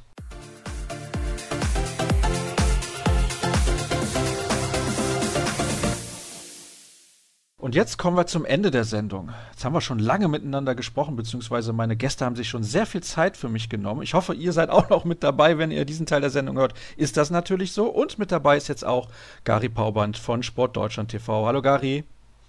Moin Moin, das ist ja fast eine Ehre, hier ganz am Ende nochmal als krönendes Highlight auflaufen zu dürfen. Ja, irgendwann müssen wir dich in die Sendung einbauen, ne? Da war kein Platz mehr, ne? Lückenfüller. Ja, ja. Früher ging es nicht, deswegen habe ich dich ganz ans Ende geschoben. Nee, natürlich Spaß beiseite. Ich freue mich, dass du mit dabei bist und du wirst ja auch einige Spiele der Europameisterschaft live kommentieren. Wir wollen nochmal ganz konkret auf den deutschen Kader schauen. Und zum Zeitpunkt unserer Aufzeichnung ist es Sonntagnachmittag. Das heißt, wir wissen noch nicht, für wen Christian Prokop sich final entschieden hat, ob er sich das noch offen hält bis zum Schluss, ob er sich schon vorher entschieden hat, wer die 16 Spieler sind, die er in Trondheim zumindest dann einsetzen wird. Und deswegen halten wir uns das alles noch ein bisschen offen und die Analyse ein bisschen allgemeiner. Aber wir fangen natürlich im Tor an und da ist klar, das Duo wird heißen Andreas Wolf und Johannes Bitter. Ich weiß, du hast ein relativ gutes Verhältnis zu Johannes Bitter und du hast dich auch sehr darüber gefreut. Ich halte aber von allen Freundschaften mal abgesehen diese Entscheidung sportlich auch für richtig. Ich nehme auch schwer an, dass du mir dazu stimmst. Absolut. Also wenn man das wirklich nur sportlich betrachtet, ist es die einzig logische Entscheidung. Wenn wir uns noch mal ein bisschen weiter zurückerinnern, vor der Weltmeisterschaft gab es ja im Endeffekt genau das gleiche Thema. Da war es das Duell mit Silvio Heinevetter und Yogi Bitter. Letztlich eine Entscheidung pro Heinevetter, möglicherweise ja auch, weil das das eigene Wohnzimmer von ihm war, also sprich mit der Stadt Berlin, dass die Entscheidung zugunsten von ihm fiel. Aber viele da vom Gefühl her auch immer schon gesagt hatten, na ja, aber Bitter war der konstantere, der war derjenige, der auch so von der menschlichen Note nochmal eine andere Komponente reinbringt als ein vielleicht eher Einzelgänger Silvio Heinevetter und dieses Teamgefühl soll ja in dieser Europameisterschaft auch wieder einen ganz großen Stellenwert einnehmen und dementsprechend kann ich es komplett nachvollziehen. Und ich finde, die Partie gestern hat ja schon genau das unterstrichen, ne? weil man gesehen hat, wie Andreas Wolf in Durchgang Nummer eins gegen Island da aufgelaufen ist und trotzdem dann immer wieder auch diese unterstützenden Zurufe und Austausch gab mit Yogi Bitter. Also das ist ein Duo, was ganz, ganz vorn mit anzusiedeln ist bei diesem Turnier. Auch natürlich im internationalen Vergleich. Das ist ja ganz klar, wenn wir mal schauen, was für Toyota-Duos sonst noch mit dabei sind bei dieser Europameisterschaft. Da sind einige sehr, sehr gut, aber ich schätze auch dieses Duo der deutschen Mannschaft im Vergleich mit allen Konkurrenten sehr, sehr stark ein. Auf links außen ist natürlich gesetzt der Kapitän Uwe Gensheimer, gar keine Frage. Patrick Zieker ist der zweite Mann. Das kam für viele sehr, sehr überraschend. Ich war eigentlich davon ausgegangen, dass Prokop Marcel Schiller aus Göppingen mitnehmen wird, der viele Jahre in der Bundesliga immer sehr gute Leistungen gebracht hat, vielleicht nicht überraschend überragende Leistung, aber immer auf einem sehr guten, konstanten Niveau. Und jetzt auf einmal Patrick Zieker. Kam das auch für dich überraschend? Ja, stimme ich dir komplett zu. Hatte ich jetzt auch nicht so unmittelbar auf dem Zettel. Was da jetzt der genaue Gedankengang ist, da müsste man sich echt mal länger mit dem Bundestrainer unterhalten. In jedem Fall ist es eine interessante Personalie. Sieger, der ja auch eine richtig gute Runde spielt. Also Stuttgart generell, finde ich, wenn man da ein paar Spiele verfolgt hat, ist das schon eine Mannschaft, die positiv zu überraschen wusste. Jetzt könnte man natürlich immer wieder den Punkt nehmen, Uwe Gensheimer, es wurde ja auch mal ausprobiert von Prokop, dass einer da reicht. Das hatte dann nicht funktioniert. Ich weiß gar nicht mehr, wann war es bei der Weltmeisterschaft, bei der Europameisterschaft, dass man jetzt halt eher so einen anderen Charakter nochmal dazu bringt, um Uwe Gensheimer ein klein wenig unter Druck zu setzen. Wenn man jetzt so einen Schiller zum Beispiel mitnimmt, dann würde jeder sagen, Mensch, der ist immer gut drauf gewesen, der hat immer seine Tore gemacht, der hat immer auf einem konstant hohen Niveau gespielt. Der muss doch jetzt einfach mal Spielzeit bekommen. Und da ist das dann vielleicht auch eher die Wahl mit Zieger, dass man Gensheimers Rolle in gewisser Weise mehr stützt. Okay, das ist eine interessante Sicht auf die Dinge. Und dann gehen wir direkt weiter zur nächsten Position. Rückraum links. Ja, also da fehlen uns einige nicht nur gute Akteure, sondern richtig, richtig hochkarätige Akteure. Mit dabei sind aktuell Julius Kühn, Fabian Böhm, Paul Drucks und Marian Michalzik, die können alle auf dieser Position spielen, auch Philipp Weber noch. Also fünf Leute insgesamt. Natürlich, Drucks wird wahrscheinlich häufiger auf der Mitte spielen. Michalzik hat das in Minden auch schon gemacht. Philipp Weber hat das bei der EM 2018 gemacht. Fand ich damals nicht so gelungen. Was glaubst du denn? Wie ist diese Kombination einzuschätzen? Ja, bleiben wir mal bei Philipp Weber. Ich fand auch, genau daran habe ich mich auch erinnert, 2018 die Europameisterschaft, dass er da auch nicht so diese Leichtigkeit mit reingebracht hat, die man sich vielleicht von ihm versprochen hatte. Ganz im Gegenteil wirkte da auch eher nervös. Möglicherweise haben ihm jetzt aber diese zwei Jahre mehr genau diesen Schritt ermöglicht, dass er halt mit dieser gewissen Lockerheit rangeht. Steht, finde ich, auch nicht mehr ganz so im Fokus, wie das damals der Fall gewesen ist große, große Personalie, auf die es ankommen wird, ist definitiv Julius Kühn. Also wenn wir jetzt wirklich bei der Königsposition bleiben, das war ja so ein Punkt, der immer aufgefallen ist in den letzten Jahren. Es fehlen diese leichten Tore. Ganz simpel, Pascal Hens, wie der da immer hochgestiegen ist vor ein paar Jahren und die Dinger eingeschweißt hat. Diese Tore, die halt einfach für jeden anderen Spieler, der sich zu diesem Zeitpunkt auf der Platte befindet, bedeutet, dass man weniger Kräfte aufbringen muss, um halt diesen Treffer zu markieren die sind halt enorm wichtig, dann gerade wenn es halt hinten raus an die letzten Sekunden, letzten Minuten geht, wenn es noch ein enges Spiel ist, ein ausgeglichenes Spiel, dann können halt so eine Tore unglaublich befreiend wirken. Und da verspreche ich mir eine ganze Menge von Julius Kühn. Letztes Jahr ja noch verletzungsbedingt gefehlt. Und dann ist die Mitte definitiv die Schlüsselposition. Was macht Paul Drucks? Also ja, Marian Michalczyk muss man damit nennen, der dann sicherlich die Minuten bekommt, wenn Drucks mal durchatmen muss. Aber die Hauptlast wird bei Drucks auf den Schultern liegen. Ich finde es ganz schade, dass Fabian Wiede nicht dabei ist. Ich hätte den da unheimlich gern gesehen, weil der ja auch schon bei der Weltmeisterschaft richtig gut aufgespielt hat. Wozu allerdings ein Paul Drucks in der Lage ist, das hat er gestern in den ersten 15 Minuten gegen Island eindrucksvoll unter Beweis gestellt als Taktgeber, als Ideengeber und dann auch noch die nötige Wurfgewalt, also sprich ein bisschen mehr das vereint, was bei Martin Strobel vielleicht gefehlt hat, sprich Strobel der Regisseur ohne diesen ganz letzten Punch im Abschluss. Den hat halt Drucks, ist also in gewisser Weise kompletter und dazu natürlich auch noch unheimlich abwehrstark, kann also auch was die schnelle Mitte dann angeht, der Mannschaft weiterhelfen.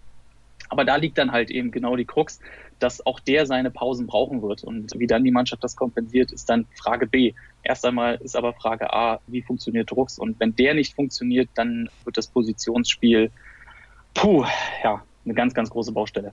Das heißt, du machst dir da Sorgen, höre ich zumindest daraus. Ja, weil was ist, wenn Drucks, ich sag mal, ein Bruchteil einer Sekunde ein bisschen schwächelt, haben wir auch gestern gesehen.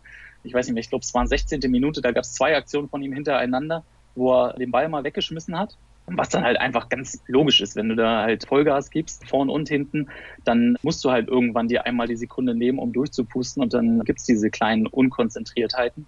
Zudem hat das Island natürlich auch ganz gut gemacht in dieser Phase, die viel über den Rückraum Rechten gekommen sind und dann immer wieder dieses Eins gegen Eins mit Drucks gegangen sind, um den dann halt auch noch hinten auszulaugen. Also das ist definitiv so eine, so eine Position, wo man aufpassen muss, was dann halt die Kräfteverteilung angeht. An sich kann das Paul Drucks, also keine Frage. Die Frage ist dann halt nur, ob er das auch über den gesamten Turnierzeitplan abrufen kann. Hoffentlich aus deutscher Sicht kann er das. Und er spielt ja schon bei den Füchsen Berlin extrem viel und teilweise meiner Meinung nach zumindest zu viel. Glaubst du denn, dass Marian Michalzik da eine größere Rolle einnehmen wird, als man das vor ein paar Wochen noch gedacht hätte? Denn er kann auch im Mittelblock decken, das hat er gegen Island auch schon unter Beweis gestellt. Und dann kann man sich eventuell einen Angriffsabwehrwechsel sparen.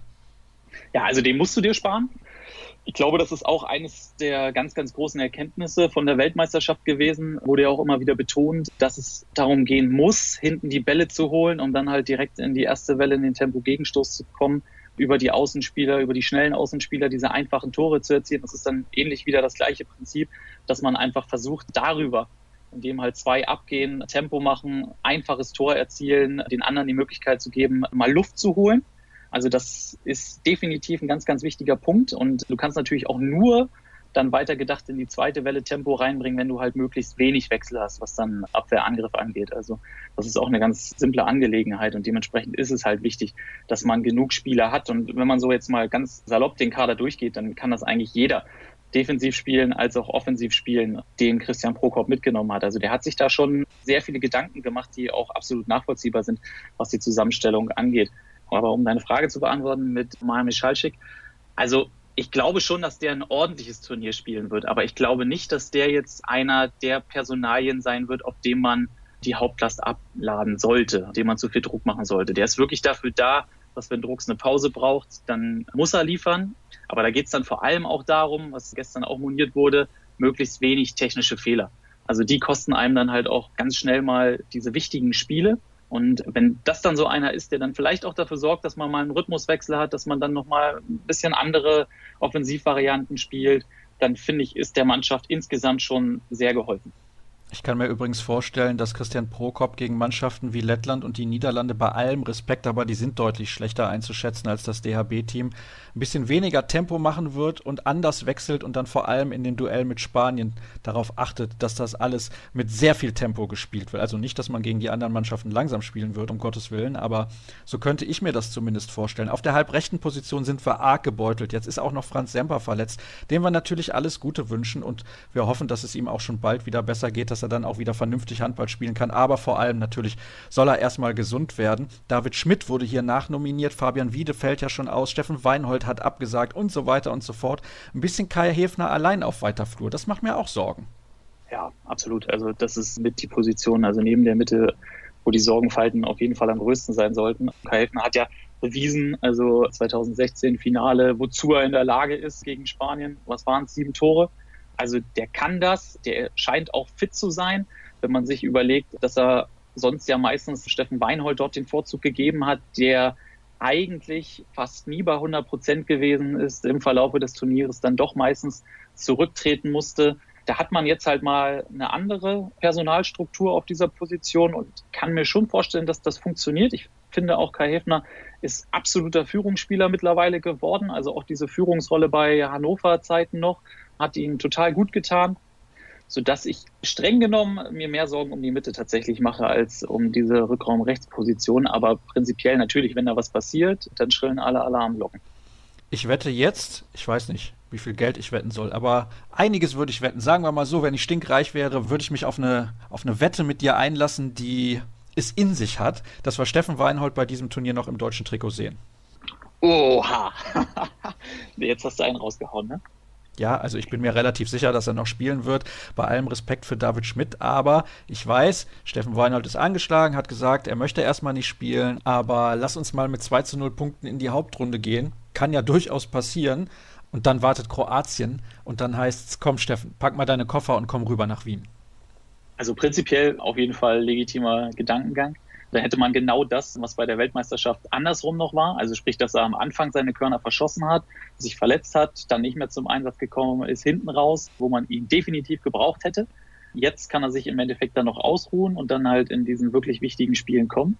Also finde ich auf jeden Fall einen guten Gedankengang, aber um mal da vielleicht einen kleinen Sidestep zu machen. Ich hatte sowieso gewundert, also ich glaube, viele haben wahrscheinlich auch die Pressekonferenz von Christian Prokop nochmal angeguckt und diese Aussagen immer gehört mit diesem Thema Halbfinale ist das Ziel ich finde es schon fast ein Stück weit Understatement. Wenn man sich jetzt wirklich diese Ausgangslage anguckt mit den Gruppen, wo es dann halt darum geht, dann auch in die Hauptrunde zu kommen nach der Vorrunde und sprich das Halbfinalticket letztlich zu buchen. Also du hast schon ein Riesenglück dabei, wie, wie das Ganze aussieht mit Gruppe A, B, C im Vergleich zu D, E, F. Also ich weiß gar nicht, warum man sich dann da von vornherein so klein macht, gerade aufgrund der Tatsache, dass man Vierter geworden ist. Natürlich heißt es jetzt nicht, dass man komplett übertreiben muss und vom Titel reden muss. Ganz und gar nicht, allein aufgrund der verletzten Situation. Aber wenn ich mir die anderen Teams so angucke, klar, du hast Spanien und dann, wie du es gerade auch gesagt hast, ist Kroatien noch da. Also sprich, eins von den beiden Duellen musst du gewinnen und dann steht dir das Tor eigentlich offen für das Halbfinale. Und ich finde dann schon, dass eine deutsche Mannschaft, die sich vorgenommen hat, den Olympiasieg in diesem Jahr zu holen als Ziel, wann wurde das ausgerufen? 2015 oder 16?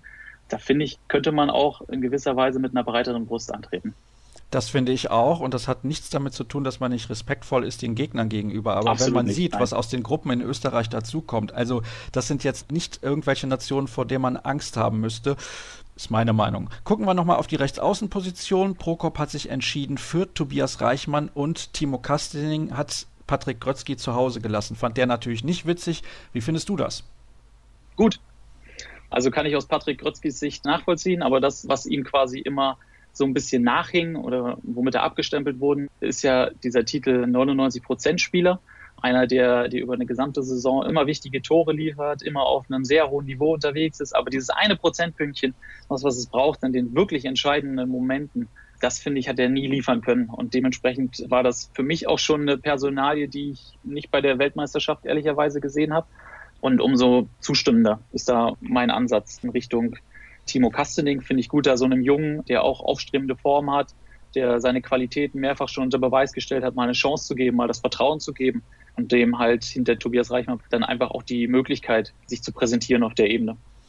Kommen wir zu den Kreisläufern. Wir haben vier wirklich sehr, sehr gute Kreisläufer. Eben hat Marc Schmeetz, als wir über die Holländer gesprochen haben, gesagt, wir haben keine guten. Und da habe ich mir gedacht, Mensch, wir haben so viele gute, könnten wir einen abgeben. Aber Johannes Goller, Patrick Wienscheck, Hendrik Pekeler und Jannik Kohlbacher sind internationales Niveau, gar keine Frage. Teilweise sind diese Spieler absolute Weltklasse, in unterschiedlichen Bereichen vielleicht, aber auf jeden Fall absolutes Topniveau. Würdest du alle vier mitnehmen? Ich glaube tatsächlich, dass er da Johannes Goller streicht. Also so spät es geht, den auch dabei lässt. Finde ich auch gut, dass der nah an der Mannschaft dran ist. Aber du brauchst gerade am Anfang nicht vier Kreisläufer. Da ist, glaube ich, der Rückraum dann, dass du da wirklich diese Kräfte verteilst, was wir gerade schon besprochen haben, viel, viel wichtiger, als dass du da einen vierten Kreisläufer mitnimmst. Ihn dabei zu haben, ihn damit auch zu belohnen für das, was er da in Flensburg zeigt, was definitiv herausragend ist, das ist selbstverständlich. Aber an sich ist halt einfach im Moment noch das Ranking ganz klar, das ist ein Pekeler, das ist ein Winczek und das ist ein Kohlbacher. Kohlbacher aufgrund seiner anderen Art der Interpretation dieser Kreisläuferposition, die sehe ich vor ihm. Okay, das ist eine relativ deutliche Aussage. Da machst du dir auch keine Gedanken darüber, dass Goller halt schon auf gutem Niveau im Mittelblock decken kann, wie er das in Flensburg auch in der Champions League regelmäßig beweist? Nee, ehrlich gesagt nicht. Also alleine mit Pekeler, Winczek, wenn man das immer durchwechselt, dann hast du die Option Kohlbacher im Angriff noch dazu zu bringen. Also Winczek und Pekeler, die haben dieses blinde Verständnis im Mittelblock und die werden da so viel wie möglich zum Einsatz kommen. Dann hast du einen Drucks, der dann da eventuell auch nochmal aushelfen kann.